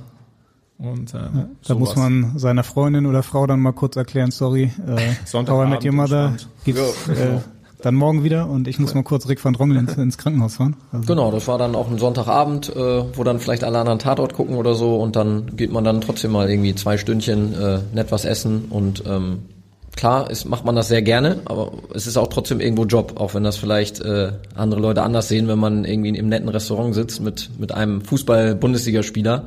Äh, das macht einem natürlich Spaß, das macht man gerne, aber es ist trotzdem ist man nicht bei der Familie am Sonntagabend. Ne? Das man Wie ist, das bei, eine, wie, wie ist das beim Wechsel? Seid ihr dann, müsst ihr jedes Mal für den, für den Spieler auch den Immobilienmarkt abgrasen oder hilft da das Teammanagement des jeweiligen Clubs?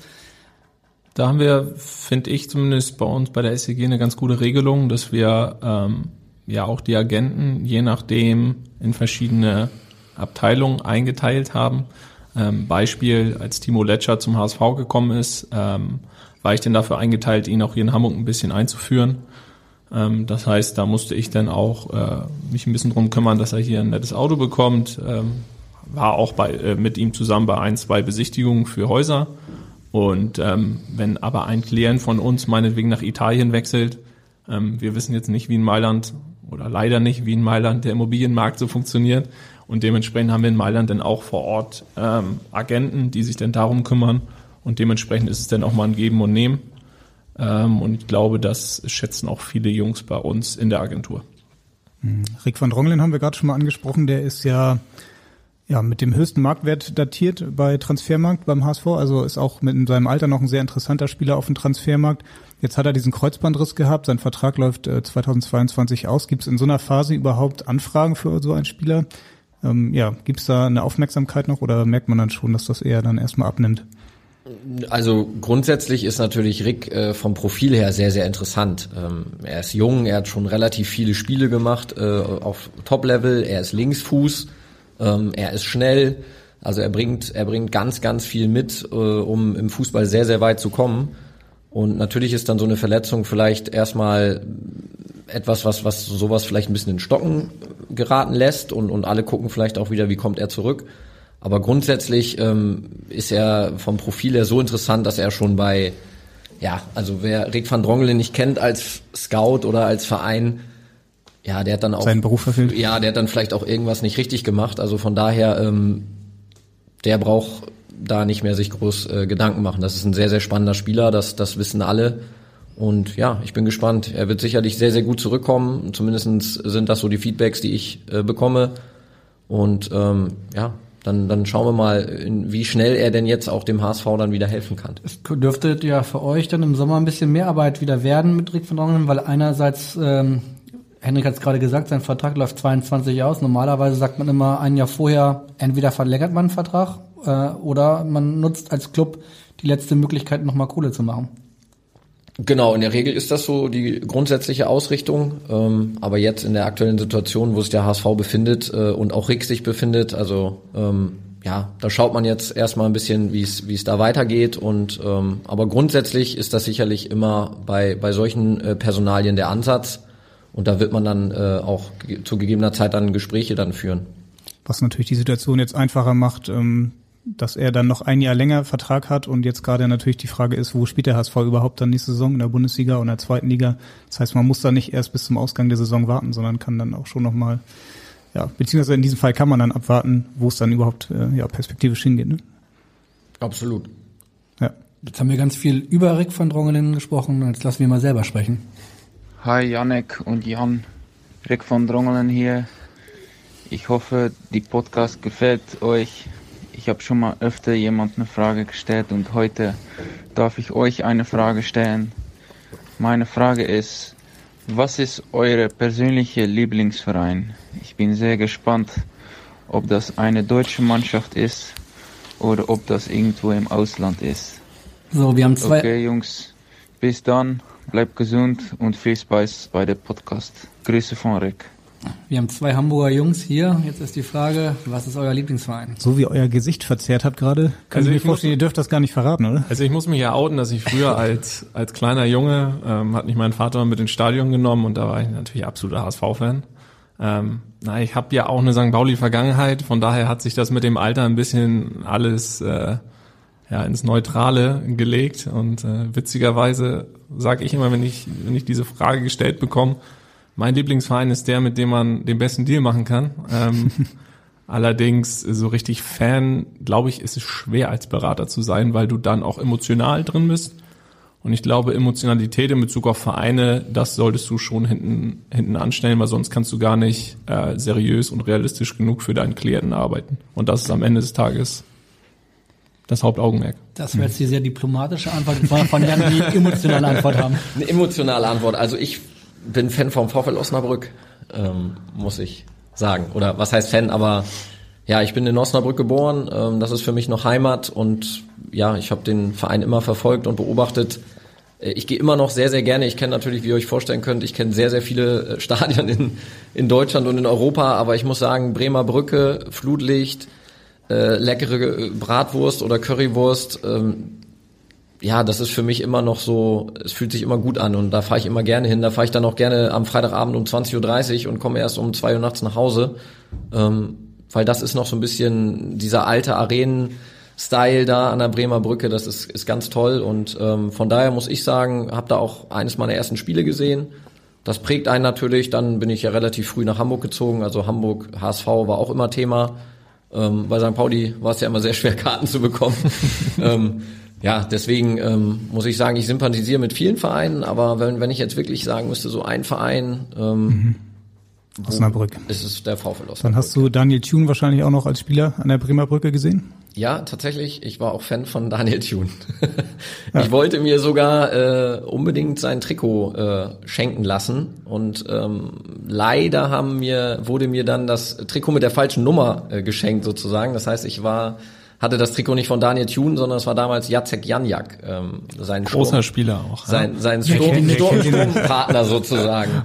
Also ja, von daher. Ähm, Okay, das könnte man vielleicht dann hier bei Gelegenheit nochmal nachholen. Vielleicht hat er noch ein paar Trikots aus der Zeit. Sollte er haben, ja, auf jeden Fall. Aber es war, ja, ich, sind immer sehr schöne Erinnerungen, muss ich sagen. Aber ich denke, jeder, der mal ein Spiel da geguckt hat, der kann das äh, auch nachvollziehen, weil es wirklich so Fußball ist, wie man sich Fußball eigentlich noch vorstellt. Man ist dicht dran, ja, es ist lauter und es ist ein kleines Stadion mitten in der Stadt. Also es ist wirklich, ist wirklich toll. Also jeder, kann ich nur jedem empfehlen, da mal ein Spiel zu schauen, ähm, der Fußball gerne mag und dann, dann unter Flutlicht. Daniel Thun war vor gut einem Monat bei uns zu Gast hier im Podcast. Äh, dann dürftest du ihn ja mit offenen Armen hier in Hamburg empfangen haben, weil du äh, ja schon als Fan wusstest, äh, was er so drauf hat. Ja, absolut. Also ich finde, äh, Daniel Thun ist ein sehr sympathischer äh, Typ erstmal. Ähm, alle Osnabrücker sind gute Typen. ähm, deswegen, ja, das passt schon so was er hier so macht mhm. und, und, wie er so als Typ ist. Gibt ja noch einen anderen Osnabrücker mit Moritz Heyer, der hat ja auch in der Jugend da gespielt. Ist der dir da schon mal aufgefallen? Ich nehme an, ihr seid ja auch viel bei Jugendvereinen unterwegs. Ja, absolut. Äh, Moritz äh, hat dann in der U19 beim VfL Osnabrück gespielt und ähm, ja, er ist da schon auch herausgestochen, das muss man schon sagen, ja. Aber hatte schon einen Berater? Hatte schon einen Berater, ja. Wir haben jetzt eben ja schon gehört, dass es manchmal aber nicht ganz einfach ist, wenn Berater eigene Spieler ab, abwerben. Wie ist das mit euch? Also spricht ihr Spieler wie wild an auch und äh, versucht auch von anderen Beratern mal einen von euren Stärken zu überzeugen? Oder gibt es da irgendein Gentleman's Agreement? Äh, wie macht man das? Also erstmal Stille. Stille.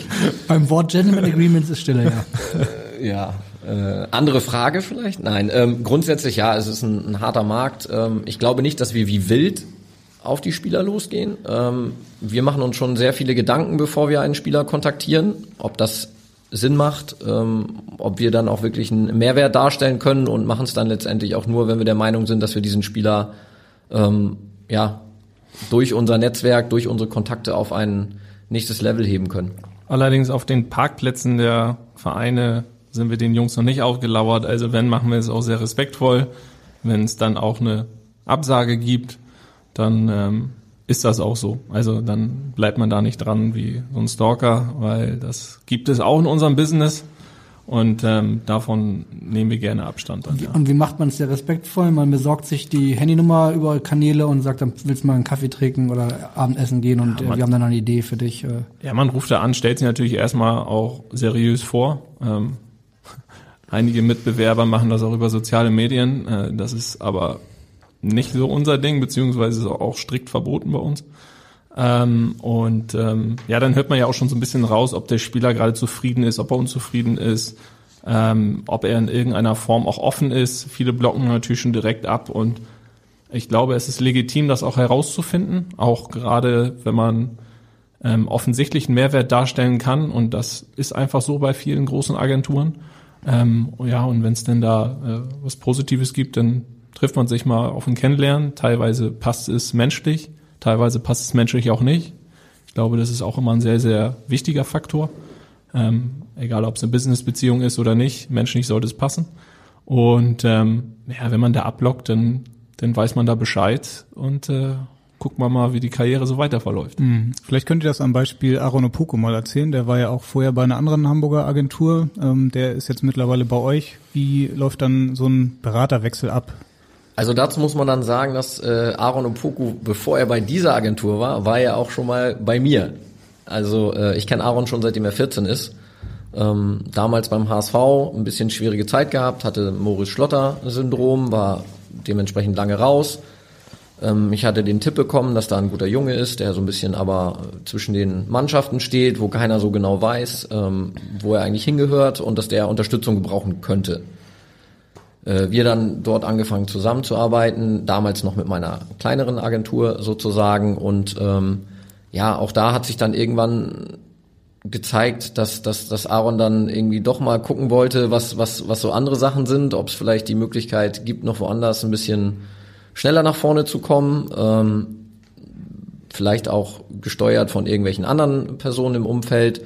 Ähm, aber im Nachhinein muss man dann sagen, dann hat er äh, sich für einen anderen Weg zu der Zeit entschieden, ist den dann äh, etwas gegangen, dann haben wir uns aber irgendwann wieder getroffen und haben einfach gemerkt, dass die Sympathie immer noch äh, total da ist und jetzt, wo ich natürlich auch dann auf einem anderen Level war als früher, was man auch ganz klar sagen muss, ähm, ja, sind wir dann einfach wieder zusammengekommen und haben wieder zusammengefunden. Also es war jetzt gar kein so groß aktives Abwerben in dem Fall, sondern einfach nur, ähm, ja, man hat sich sowieso immer im Auge gehabt und dann einfach gemerkt, okay, die Sympathie ist immer noch da ähm, und dann hat man wieder zusammengefunden und ich denke, dass man an seinem Weg sieht, äh, dass das absolut sinnvoll ist. Es, es geht immer in, in kleinen Schritten nach vorne ähm, und viele sehen das als sehr, sehr positiv, wie, wie Aaron gerade seinen Weg beschreitet und, und, und wie er sich sportlich entwickelt. Sein Weg bei Jan Regensburg äh, ist ja seit dieser Saison ausgeliehen und äh, ist jetzt auch ein paar Mal hintereinander in der Startelf gewesen. Seid ihr beide jetzt dann deswegen once in a while mal in Regensburg oder äh, Corona-mäßig schwierig?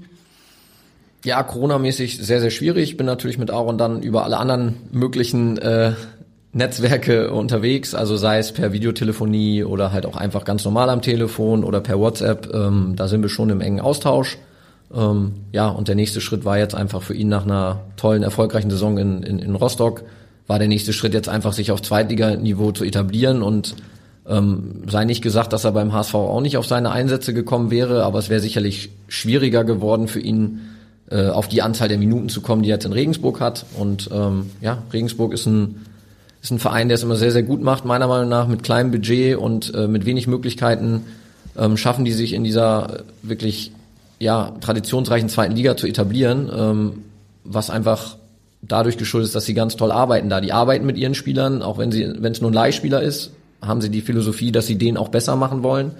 Und ja, das hat uns dann überzeugt, dass er dann auch nach Regensburg mhm. gegangen ist. Auch wenn das vielleicht von Hamburg nach Regensburg äh, auf den ersten Blick erstmal mhm. eine riesige räumliche Distanz zumindest ist. Ja, ihr hattet ja erst im letzten Sommer mit ihm hier einen längeren Vertrag auch ausgehandelt bis 2024. War dann die Idee eigentlich schon, dass er sich hier beim HSV dann jetzt auch im nächsten Schritt durchsetzt? Oder habt ihr schon im Hinterkopf gehabt, äh, wir müssen uns vorbereiten, falls das vielleicht doch nicht so gut klappt in der Vorbereitung oder dann ja in Richtung erstes Spiel? Ja, genau. Also ähm, grundsätzlich die Entscheidung pro HSV. Ähm, ich denke, der HSV ist immer noch ein ganz, ganz großer Club in Deutschland und wenn man die Möglichkeit hat, bei so einem großen Verein ähm, längerfristig eine Perspektive zu haben, dann ist das eine tolle Sache, dann macht man das auch. Ähm, trotzdem hatten wir immer auch im Hinterkopf, dass es vielleicht bei einem, also wenn man einen langfristigen Verein, äh, Vertrag unterschreibt, dann ist einem ja klar, dass das ein langer Weg ist. So, und da war uns immer bewusst, dass dieser Weg aufgrund von der Drucksituation des HSVs auch ähm, vielleicht kleine Umwege, dass da kleine Umwege in Kauf genehm, äh, genommen werden müssen. Und da hatten wir sehr, sehr gute und äh, sehr offene Gespräche äh, mit Michael Mutzel und auch mit Jonas Bold, die grundsätzlich äh, Aaron überzeugt haben, dass er für sie ein wichtiger Spieler sein kann. Wann jedoch ist dann ein bisschen die Frage. Und ähm, ja, nachdem dann die ersten Wochen in der Vorbereitung vorbeigegangen sind, dann war einfach die Situation, dass einige Spieler äh, die Nase vorn hatten auf seiner Position und dass es natürlich für seine Entwicklung viel besser ist, wenn er auf ähnlichem Niveau Spielpraxis sammeln kann, als wenn er beim HSV dann eventuell ähm, nur die letzten fünf bis zehn Minuten mal reinkommt. So, deswegen dann super Arbeit von den HSV-Verantwortlichen, toller Austausch, ähm, vertrauensvoller Umgang miteinander und dementsprechend auch die Entscheidung für seine persönliche Entwicklung ist es jetzt vielleicht besser, dass er den ähm, den nächsten Entwicklungsschritt woanders geht. ich meine, das ist auch nicht normal. Also muss man wirklich die HSV-Verantwortlichen für loben. Äh, sie hätten natürlich auch sagen können, ja, wir haben einen guten Spieler, ähm, den behalten wir einfach bei uns und äh, schauen mal, ob er vielleicht gegen Ende der Saison dann ähm, uns hilft oder nicht. Also deswegen muss man sagen, das äh, hat wirklich ähm, sehr viel Spaß gemacht, die Gespräche und dieser ehrliche Austausch und ja, dann nimmt Aaron im Sommer dann einen neuen Anlauf. Und wer ist dann derjenige, der den Club, in diesem Fall Jan Regensburg, sucht? War es dann äh, Michael Mutzel und äh, Jonas Boll, die gesagt haben, passt auf, der braucht Spielpraxis und wir haben jetzt hier äh, einen Interessenten, wir haben jetzt Jan Regensburg, das passt total wie die Faust aufs Auge aus unserer Sicht für, äh, für Opoko? Oder haben die euch gesagt, guckt euch doch mal um, ob ihr einen Club im Idealfall in der zweiten Liga findet, wo er ein bisschen Spielpraxis bekommen könnte? Also in erster Linie muss ich dazu sagen, habe ich jetzt auch ein, zwei äh, Beispiele im Kopf, wo es so gelaufen ist, dass der Verein äh, den aufnehmenden Verein gesucht hat. Ähm, so verstehen wir unsere Arbeit da nicht, ähm, sondern auch, was Jan eben gesagt hat, äh, ich glaube, es ist unbedingt unser Job, einen Plan B, einen Plan C zu haben. Auch als äh, er den langen Vertrag unterschrieben hat, hatte man da ja immer irgendwelche Pläne noch im Kopf. Und ähm, es ist schon Beratersache, ähm, da auch den Kontakt zum Verein herzustellen. Ähm, alles andere wäre dann eher mangelndes Netzwerk der Berater. Hm. Auf jeden Fall war es ein guter Schritt für ihn. Er stand jetzt zweimal in Folge in Regensburg auch in der Startelf. Traut ihr ihm perspektivisch zu, hier auch beim HSV dann wirklich irgendwann sich einen Stammplatz zu erarbeiten? Absolut. Also Aaron bringt ganz viele äh, tolle Fähigkeiten mit. Also er, er ist er ist ja relativ groß für einen Außenbahnspieler, er ist super schnell und er hat eine richtig feine Technik. Ähm, so ein bisschen Bolzplatz-Mentalität kann man bei ihm auf jeden Fall sehen. Ähm, ja, dieses Profil ist, ist einfach spannend, egal äh, für welchen Bereich. Jeder wünscht sich irgendwie den, den feilschnellen, technisch guten Außen- oder, oder Flügelspieler. Und wenn der dann noch eine gewisse Größe und Körperlichkeit mitbringt, äh, dann macht das die Sache natürlich umso spannender. Ähm, Thema war bei Aaron immer so ein bisschen ähm, die Defensivarbeit. Daran hat er in Hansa oder bei Hansa Rostock extrem dran gearbeitet. Also wer äh, dort unter, unter Jens Hertel ähm, durch die Schule geht, das ist dann schon echt ein, ein richtig gutes äh, gute Geschichte da, dass man sich da äh, durchgesetzt hat. Jetzt bei Jan Regensburg ähnlich, die auch sehr, sehr viel Wert auf äh, taktisches äh, Verhalten legen, auf Defensivarbeit. So, da wird er sich dann auch noch den nächsten Schliff holen. Offensiv ist er einfach gut. Also das muss man einfach so sagen. Er kann selber Tore schießen, er kann Tore vorbereiten, ähm, er hat ein tolles Spielverständnis. Von daher, äh, meiner Meinung nach, absolut wird der SV noch viel Freude von ihm oder an ihm haben. Also Aaron Poko gehört die Zukunft, haben wir jetzt gerade gelernt, aber zum Thema Zukunft hat er auch selbst noch eine Frage. Servus Yannick und Jan. Ich habe gehört, dass ihr heute in dem Podcast seid und von mir kommt die Frage, was ist euer persönlich größtes Ziel und wie wollt ihr es erreichen? Weil ich denke, dass jeder Mensch einfach Ziele hat und mich würde mal interessieren, was eure beiden Ziele sind. Ich wünsche euch noch viel Spaß. Ja, Stichwort Ziele. Jan, ich habe mal in irgendeinem Interview von dir gelesen, dass du dir auch vorstellen kannst, irgendwann mal sportlicher Leiter zu sein. Ist das Ziel noch bei dir auf dem Zettel? Also grundsätzlich ist das eine, eine Aufgabe, die mich auch oder die ich sehr spannend finde, die mich auch interessiert, weil ich glaube, dass man einfach auch da durch Netzwerk und, und, und durch Fleiß äh, sehr, sehr viel auch wegmachen kann, was man dann halt auch an kleineren Vereinen sieht, die vielleicht mit weniger Budget unterwegs sind, ähm, dass die dann doch teilweise immer noch mal mit den Großen mithalten können. Deswegen ja, grundsätzlich spannende Geschichte, kann ich mir sicherlich auch äh, irgendwann mal vorstellen, sowas mal zu machen. Ähm, aber grundsätzlich Ziele, ja, ich strebe immer nach dem Maximum und immer nach dem Höchstmöglichen. Deswegen würde ich ganz gerne mal auf der Tribüne sitzen, während mein, einer meiner Spieler ähm, die Champions League gewinnt, also dementsprechend im Champions League Finale oder auch sehr gerne ähm, im WM-Finale. Das sind auf jeden Fall hohe Ziele. Janik, wie sieht's bei dir aus? Da muss man mal ein bisschen differenzieren zwischen privat und beruflich. Äh, ich sagte auch ganz klar, privat äh, möchte ich mir mit meiner Leidenschaft ein sorgenfreies Leben für die Familie erarbeiten. Und äh, beruflich hat Jan mir das schon ein bisschen vorweggenommen. Also ich bin immer ein großer Fan der deutschen Nationalmannschaft, wenn wir gerade WM oder EM haben. Und da ist natürlich als Berater äh, der, der, größte Traum, mit seinen Klienten zusammen ähm, bei der WM beim Finale zu sitzen und äh, ja für Deutschland den, den, den Titel zu holen. Also das ist ganz klar das Ziel. Janik, ja. wir haben in der Vorstellung ja auch, oder wir, wir haben von euch beiden äh, die Feder gehört. Dein Vater Janik ist äh, ein sehr bekannter Trainer in der Amateurszene Hamburgs. Gab es irgendwann mal für dich auch die Option oder die, die Idee, äh, ins Trainergeschäft einzusteigen? Äh, witzigerweise wurde ich ja mein Leben lang damit konfrontiert, ähm, weil seitdem ich denken kann und laufen kann, wurde ich ja irgendwie mit auf den Fußballplatz geschleppt, weil mein Vater ja durchgängig Trainer war. Ähm, aber irgendwie hat mich das nie gecatcht, muss ich sagen. Also hat er es auch nicht versucht noch irgendwie dich zu überzeugen? Nee, gar nicht. Also er ist da sowieso immer sehr entspannt, was alles angeht. Er sagt halt, er möchte, dass es mir gut geht und dass ich da dran ähm, oder das, was ich mache, dass ich da dran Spaß habe. Und äh, deswegen hat er mich auch gar nicht versucht, in die Richtung zu lenken. Aber das, das Trainer sein, hm, nee, hat mich nie gecatcht, muss ich ehrlich sagen. Natürlich hat aber netterweise auch dein Papa uns eine Frage eingeschickt, die hören wir mal kurz an. So, ihr beiden Spezies, hier meine Frage. Wer von euch beiden hat mehr Ahnung vom Fußball? Und zwar vom Fußball auf dem Platz. Damit meine ich zum Beispiel Taktik, Spielerqualitäten, Positionsspezifik etc. Ich bin gespannt. Ich auch. Ich auch. Äh, to to tolle Frage, tolle Frage, weil da werdet ihr keine, also keine ich, eindeutige Antwort hören. Ich muss noch mal einhaken, wenn Janik jetzt auch schon, äh, wenn Aarons Frage jetzt vielleicht auch auf privat abgezielt hat, da muss ich sagen, da lebe ich schon meinen Traum. Also da, äh, ich bin Vater von zwei wundervollen Töchtern und äh, bin auch verheiratet mit einer tollen Frau. Also privat habe ich meine Ziele da schon, äh, da bin ich schon richtig gut dabei. Du umgehst die Frage, äh, wer, wer, wer mehr Ahnung hat von Fußball. Ja, ich natürlich. Okay, willst du widersprechen, Janik? Auf jeden Fall. Ich meine, äh, zeigt sich tagtäglich im Büro, ja, aber ähm, ich lasse das jetzt einfach mal so im Raum dastehen, weil sonst würde das hier die Podcast-Folge sprengen, glaube ich. Ich habe mehr Erfahrung. Ja. Wir, wir können es ja anders formulieren. Äh, wer ist denn der bessere Fußballer auf dem Platz? Ja, gut, das stellt sich auch keine Frage. Wahrscheinlich Janik. auch nach seinem Kreuzbandriss noch. Äh, Weiß ich jetzt nicht. Ganz rund laufe ich noch nicht, äh, aber ähm, auf jeden Fall würde ich ungern gegen Jan spielen, weil dann wird's 100% wehtun. Das stimmt.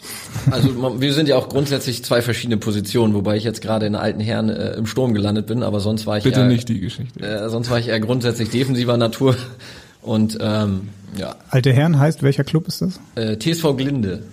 Ah ja. TSV ja. Glinde, ähm, ja, alte Herren Verbandsliga, das ist glaube ich die höchste Liga.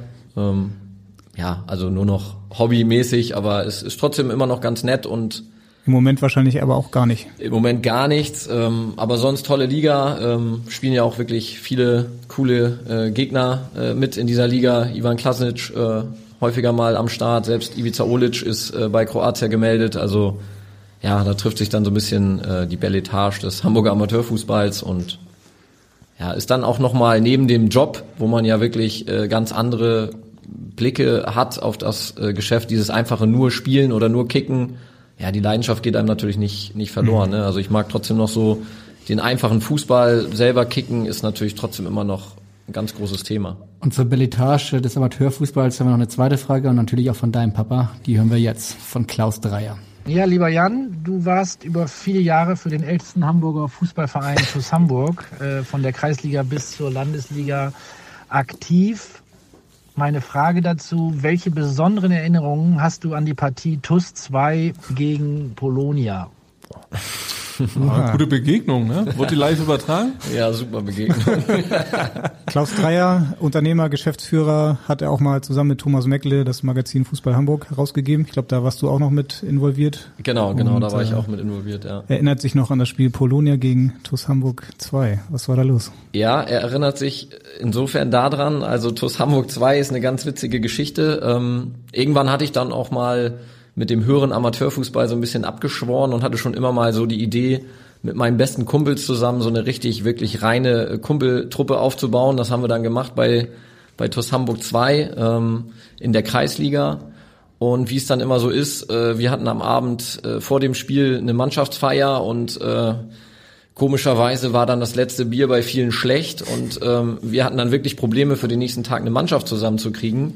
Ähm, ja, was macht man dann als erstes? Man ruft so die Leute an, die man irgendwie kennt und sein ähm, Vater zum Beispiel. Mein, sein Vater zum Beispiel, genau, sein Vater und sein Bruder und ähm, ja, tatsächlich standen dann äh, am nächsten Tag bei diesem Spiel äh, Vater, Bruder und ich zusammen äh, in der in der Startaufstellung und äh, Kantersieg. Ja, Wir haben tatsächlich sogar gewonnen gegen ein Team, also wir waren, wir haben grausam gegen den Abstieg gespielt und die waren oben und haben um den Aufstieg gespielt.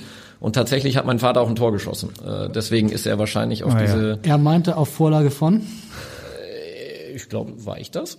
Also in, in seiner Erinnerung warst du das auf jeden Fall, ja. Aber Jan hatte ja nicht mehr so viele Erinnerungen. Kann gut so viele Vorlagen wie ich geliefert habe. Nee, das äh, ja tatsächlich witzige Geschichte, dass ich dann nochmal mit meinem Vater auf dem Platz gestanden habe und äh, ja, dass er dann auch noch ein Tor schießt. Ähm, man muss sagen, er hat dazwischen viele, viele, viele Jahre mit dem Fußball aufgehört, ähm, hatte auch viele Verletzungen und ähm, nur noch ab und zu mal bei der Senioren von TuS Hamburg gespielt und dass der dann nochmal mitspielt, äh, Kreisliga und ich weiß gar nicht, wie alt er damals war, aber auch schon äh, in den gehobenen 40ern, also Mhm. ähm, wenn nicht sogar noch älter und dann auch noch ein Tor schießt. Ja, Da hätte der richtige Berater am Platz stehen müssen, um dann noch mal ein paar Talente abzucatchen. Genau, also das war richtig so eine so eine totale Amateurfußball-Story, über die man noch sprechen kann in Ja. in 30 Jahren. Ihr wart ja als Berater auch am Anfang eurer Karriere sehr viel auf unteren Plätzen unterwegs, habt euch sozusagen dann euer Netzwerk aufgebaut. Geht ihr heute auch noch zu Regionalliga spielen und äh, sucht da nach Talenten? Muss ich ja, weil äh, sonst kriege ich Ärger von meinem Vater, wenn ich nicht bei Eintracht Nauerstedt vorbeigucke.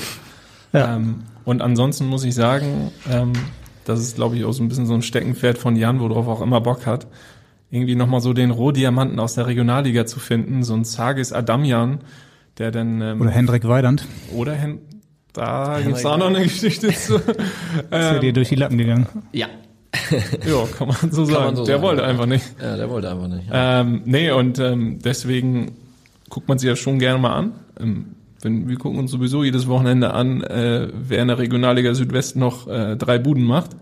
Äh, aber ich glaube, das ist sowieso so ein Tick von uns, äh, so eine bisschen so eine Berufskrankheit. Ähm, aber man darf auch nicht vergessen, äh, die U23-Mannschaften sind immer spannend. Also wie viele Spieler aus der U23-Mannschaft auch in den letzten Jahren Einsätze in der ersten und zweiten Bundesliga bekommen haben. Ähm, da darf man das auf keinen Fall außer Acht lassen und gehört einfach dazu, auch die spannenden Spieler zu kennen wenigstens. Wie ist das in der Jugend? Äh, ihr habt, äh, du hast, Jan, du hast eben erzählt, glaube ich, dass du Arno Poku mit 14 äh, kennengelernt hast durch einen Tipp. Ähm, wann, wa- wann beginnt man Spieler zu scouten? Oder wann beginnt man Spieler anzusprechen? Also Aaron ist jetzt 21? Mhm.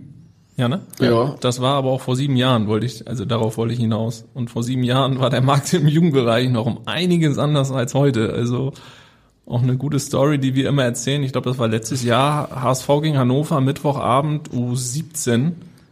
Und da waren Alle Berater? zwölf Berateragenturen, 13. Und das gab's vor sieben Jahren ja nicht. Nein, also da gab's dann auch schon welche, aber ja, nee, tatsächlich hat sich das auch gewandelt. Ähm, nee, grundsätzlich muss man jetzt sagen, SEG, ähm, da sind wir ja nur noch wirklich auf den absoluten Top-Bereich spezialisiert, also wirklich absolute Top-Talente im, im Nachwuchsbereich. Ähm, ja, Alter kann man schwer sagen, ne? wenn man wenn man die Geschichte von Yusufa Mokoko sieht. Ähm, es wird nun mal alles immer viel jünger und viel früher, aber wie gesagt, wir ist versuchen das. 12 von St. Pauli zum BVB gewechselt, genau. Genau, wenn ich dann jetzt sagen würde, ich würde oder wir würden keinen nicht mit einem 15-Jährigen zusammenarbeiten wollen, dann wäre er uns komplett durch die Lappen gegangen. Deswegen kann man das immer so pauschal gar nicht sagen. Ähm, grundsätzlich ist es aber im Jugendbereich natürlich ein sensibles Thema. Man ist da eher so eine Art freundschaftlicher Begleiter, nenne ich es immer dann eher, äh, wenn es dann um, um junge Jugendjahre geht. Darum geht's dann einfach nur, dass man schon mal da ist, dass man mit den Eltern im Austausch ist, dass die wissen, okay, da ist jemand, falls es dann mal ernst wird, den wir schon kennen und wo wir vielleicht auch schon Vertrauen aufgebaut haben. Also nicht, dass man dann äh, der Junge auf einmal ist 15, 16, geht durch die Decke und auf einmal geben sich da alle Berateragenturen die Klinke in die Hand. Ja, dann ist man vielleicht als Elternteil auch mal ein bisschen überfordert und weiß gar nicht, mit wem geht man denn den weiteren Weg, weil man ein bisschen Zeitdruck hat, sondern so ist es dann einfach, da kann man sich dann vielleicht über, über eine gewisse Zeit lang einfach kennenlernen, miteinander, äh, ja, dann sozusagen das Vertrauen aufbauen und dann spricht einer Zusammenarbeit, wenn der Junge dann, ja, 16, 17 ist ja auch nichts im Wege. Mhm. Wird aber sch- ja. Es wird da schon gesteuert von der Familie, wollte ich da auch nochmal betonen. Ne?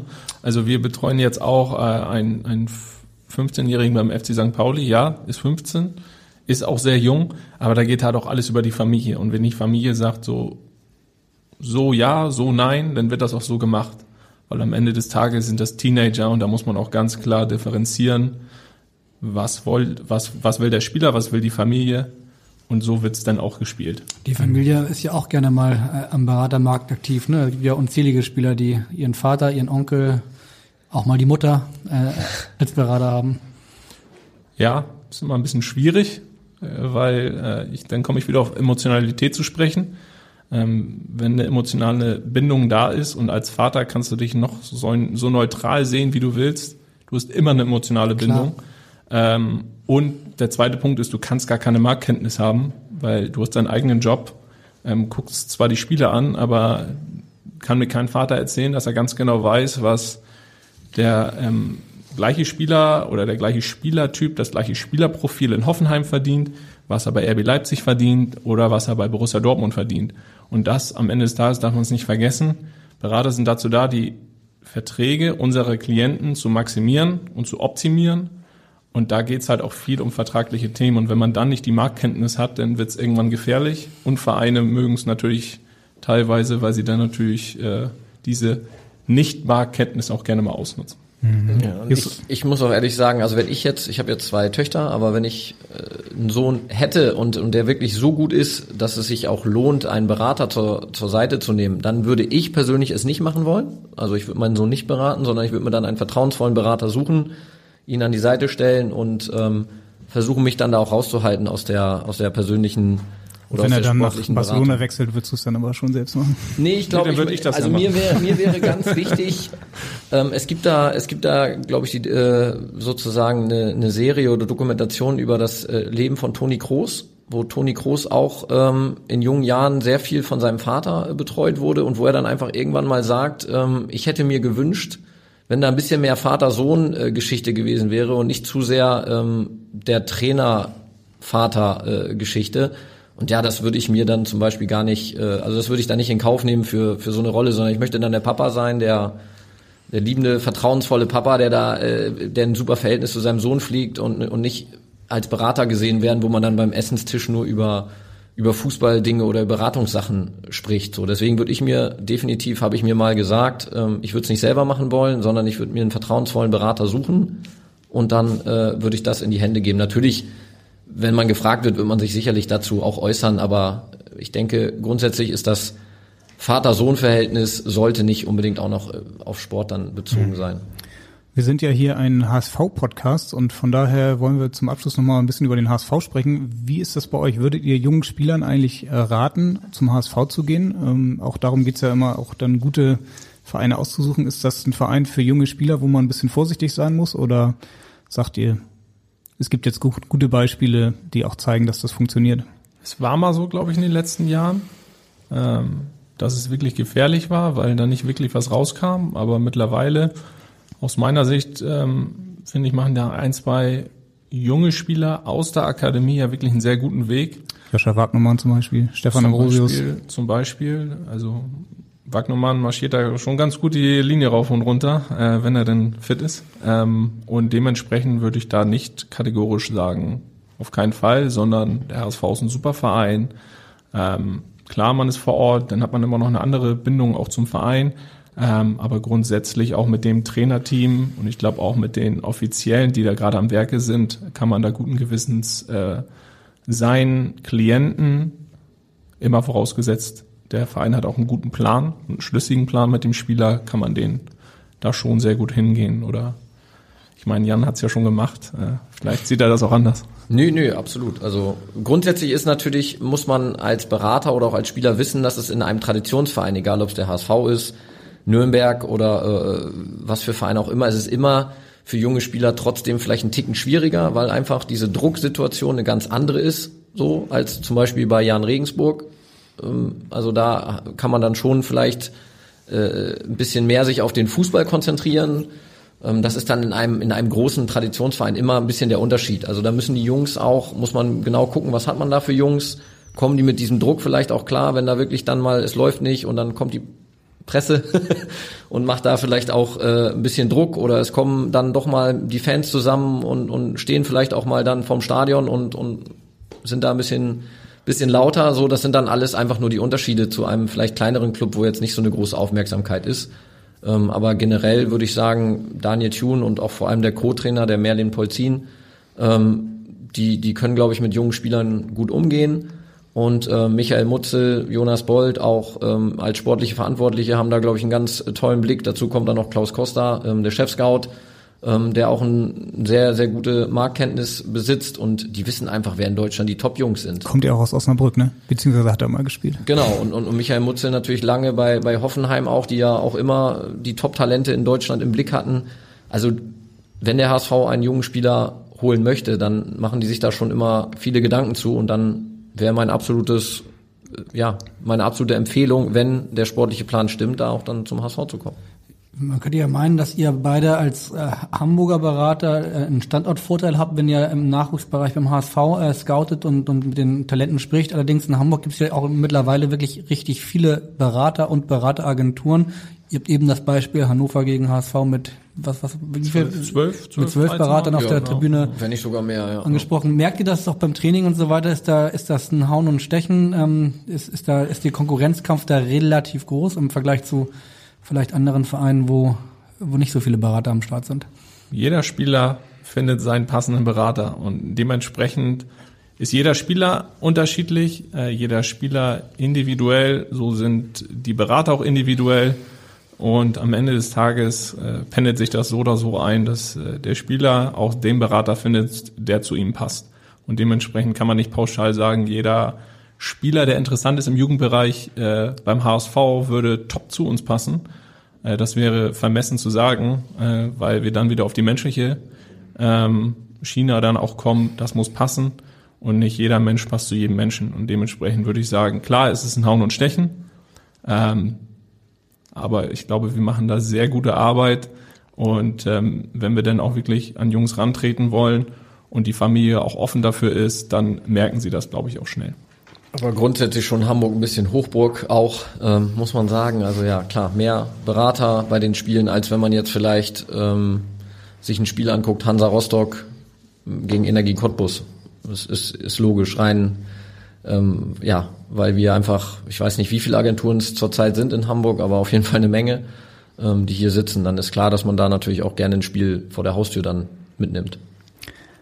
Heute ist ja Deadline Day, ihr müsst keine Transfers mehr machen, aber ich glaube, ihr habt gleich noch ein Online-Meeting. Deswegen äh, kommen wir jetzt zu unserer letzten Frage und ähm, ja, ihr habt unseren Podcast vielleicht schon mal gehört, von daher auch an euch die Klassikerfrage, wann steigt denn der HSV auf? Wer will Also- den Anfang machen? Also ich mache gerne den Anfang. Also ich bin äh, für dieses, was, was diese Saison angeht, sehr positiv gestimmt und ich glaube, dass der HSV am Ende aufsteigen wird, weil sie die Balance gefunden haben zwischen Offensive und Defensive und mit Simon Terodde einen absoluten ähm, ja, Unterschiedsspieler in ihren Reihen haben und auch andere Spieler kommen gerade zu alter Stärke äh, zurück wie ein Kinzombie und deswegen glaube ich, dass am Ende der Saison der HSV aufsteigen wird. Janek? Bin ich selber Meinung. Ähm, ich finde, es war eindeutig zu sehen, auch ähm, so ein Auswärtsspiel unter der Woche in Düsseldorf ähm, hätte man in der Vergangenheit sicherlich verloren. Was heißt sicherlich, aber die Chancen wären hoch gewesen, dass man so ein Spiel auch mal verliert. Schweres Spiel unter der Woche beim Bundesliga-Absteiger. Ähm, da holt man einen Punkt, da hat man hinten, äh, da steht die Null. Und ich finde, in solchen Spielen sieht man dann auch, dass sie einfach gereift sind. Ähm, und auch in der Vergangenheit hatte ich teilweise ein bisschen Angst, so zu Hause gegen Darmstadt oder zu Hause gegen Aue ist es schon mal öfter knapp geworden. Und ja, solche Spiele oder auch gegen Sandhausen, die wurden einfach überzeugend gewonnen. Ähm, ich kann mich auch noch an das Spiel gegen Erzgebirge Aue erinnern. Da habe ich zu keiner Sekunde das Gefühl gehabt, dass, dass der HSV verlieren kann. Und dementsprechend sind das für mich schon alles Anzeichen, wo ich auch sage, diese Saison sind sie auf jeden Fall soweit. Und ich glaube sogar auch frühzeitig. Ja, das werden die HSV-Fans, die hier zuhören, gerne hören. Ähm, Erzgebirge Aue ist tatsächlich auch dann schon der nächste Gegner wieder am kommenden Freitag. Wir melden uns dann nach dem Spiel wie immer am kommenden Montag wieder vor dem Spiel gegen Fürth. Auf jeden Fall euch beiden ganz, ganz herzlichen Dank, dass ihr euch am Deadline Day die Zeit genommen habt und so ein bisschen Einblick hinter die Kulissen und in euren Job gegeben habt. War total interessant. Vielen Dank dafür. Vielen Dank für die Einladung. Ja, Dankeschön. Genau. Und ihr wisst das natürlich als Hamburger, hier sagt man Tschüss und bei uns heißt das Auf Wiederhören. Wiederhören. Weitere Podcasts vom Hamburger Abendblatt finden Sie auf abendblatt.de slash podcast.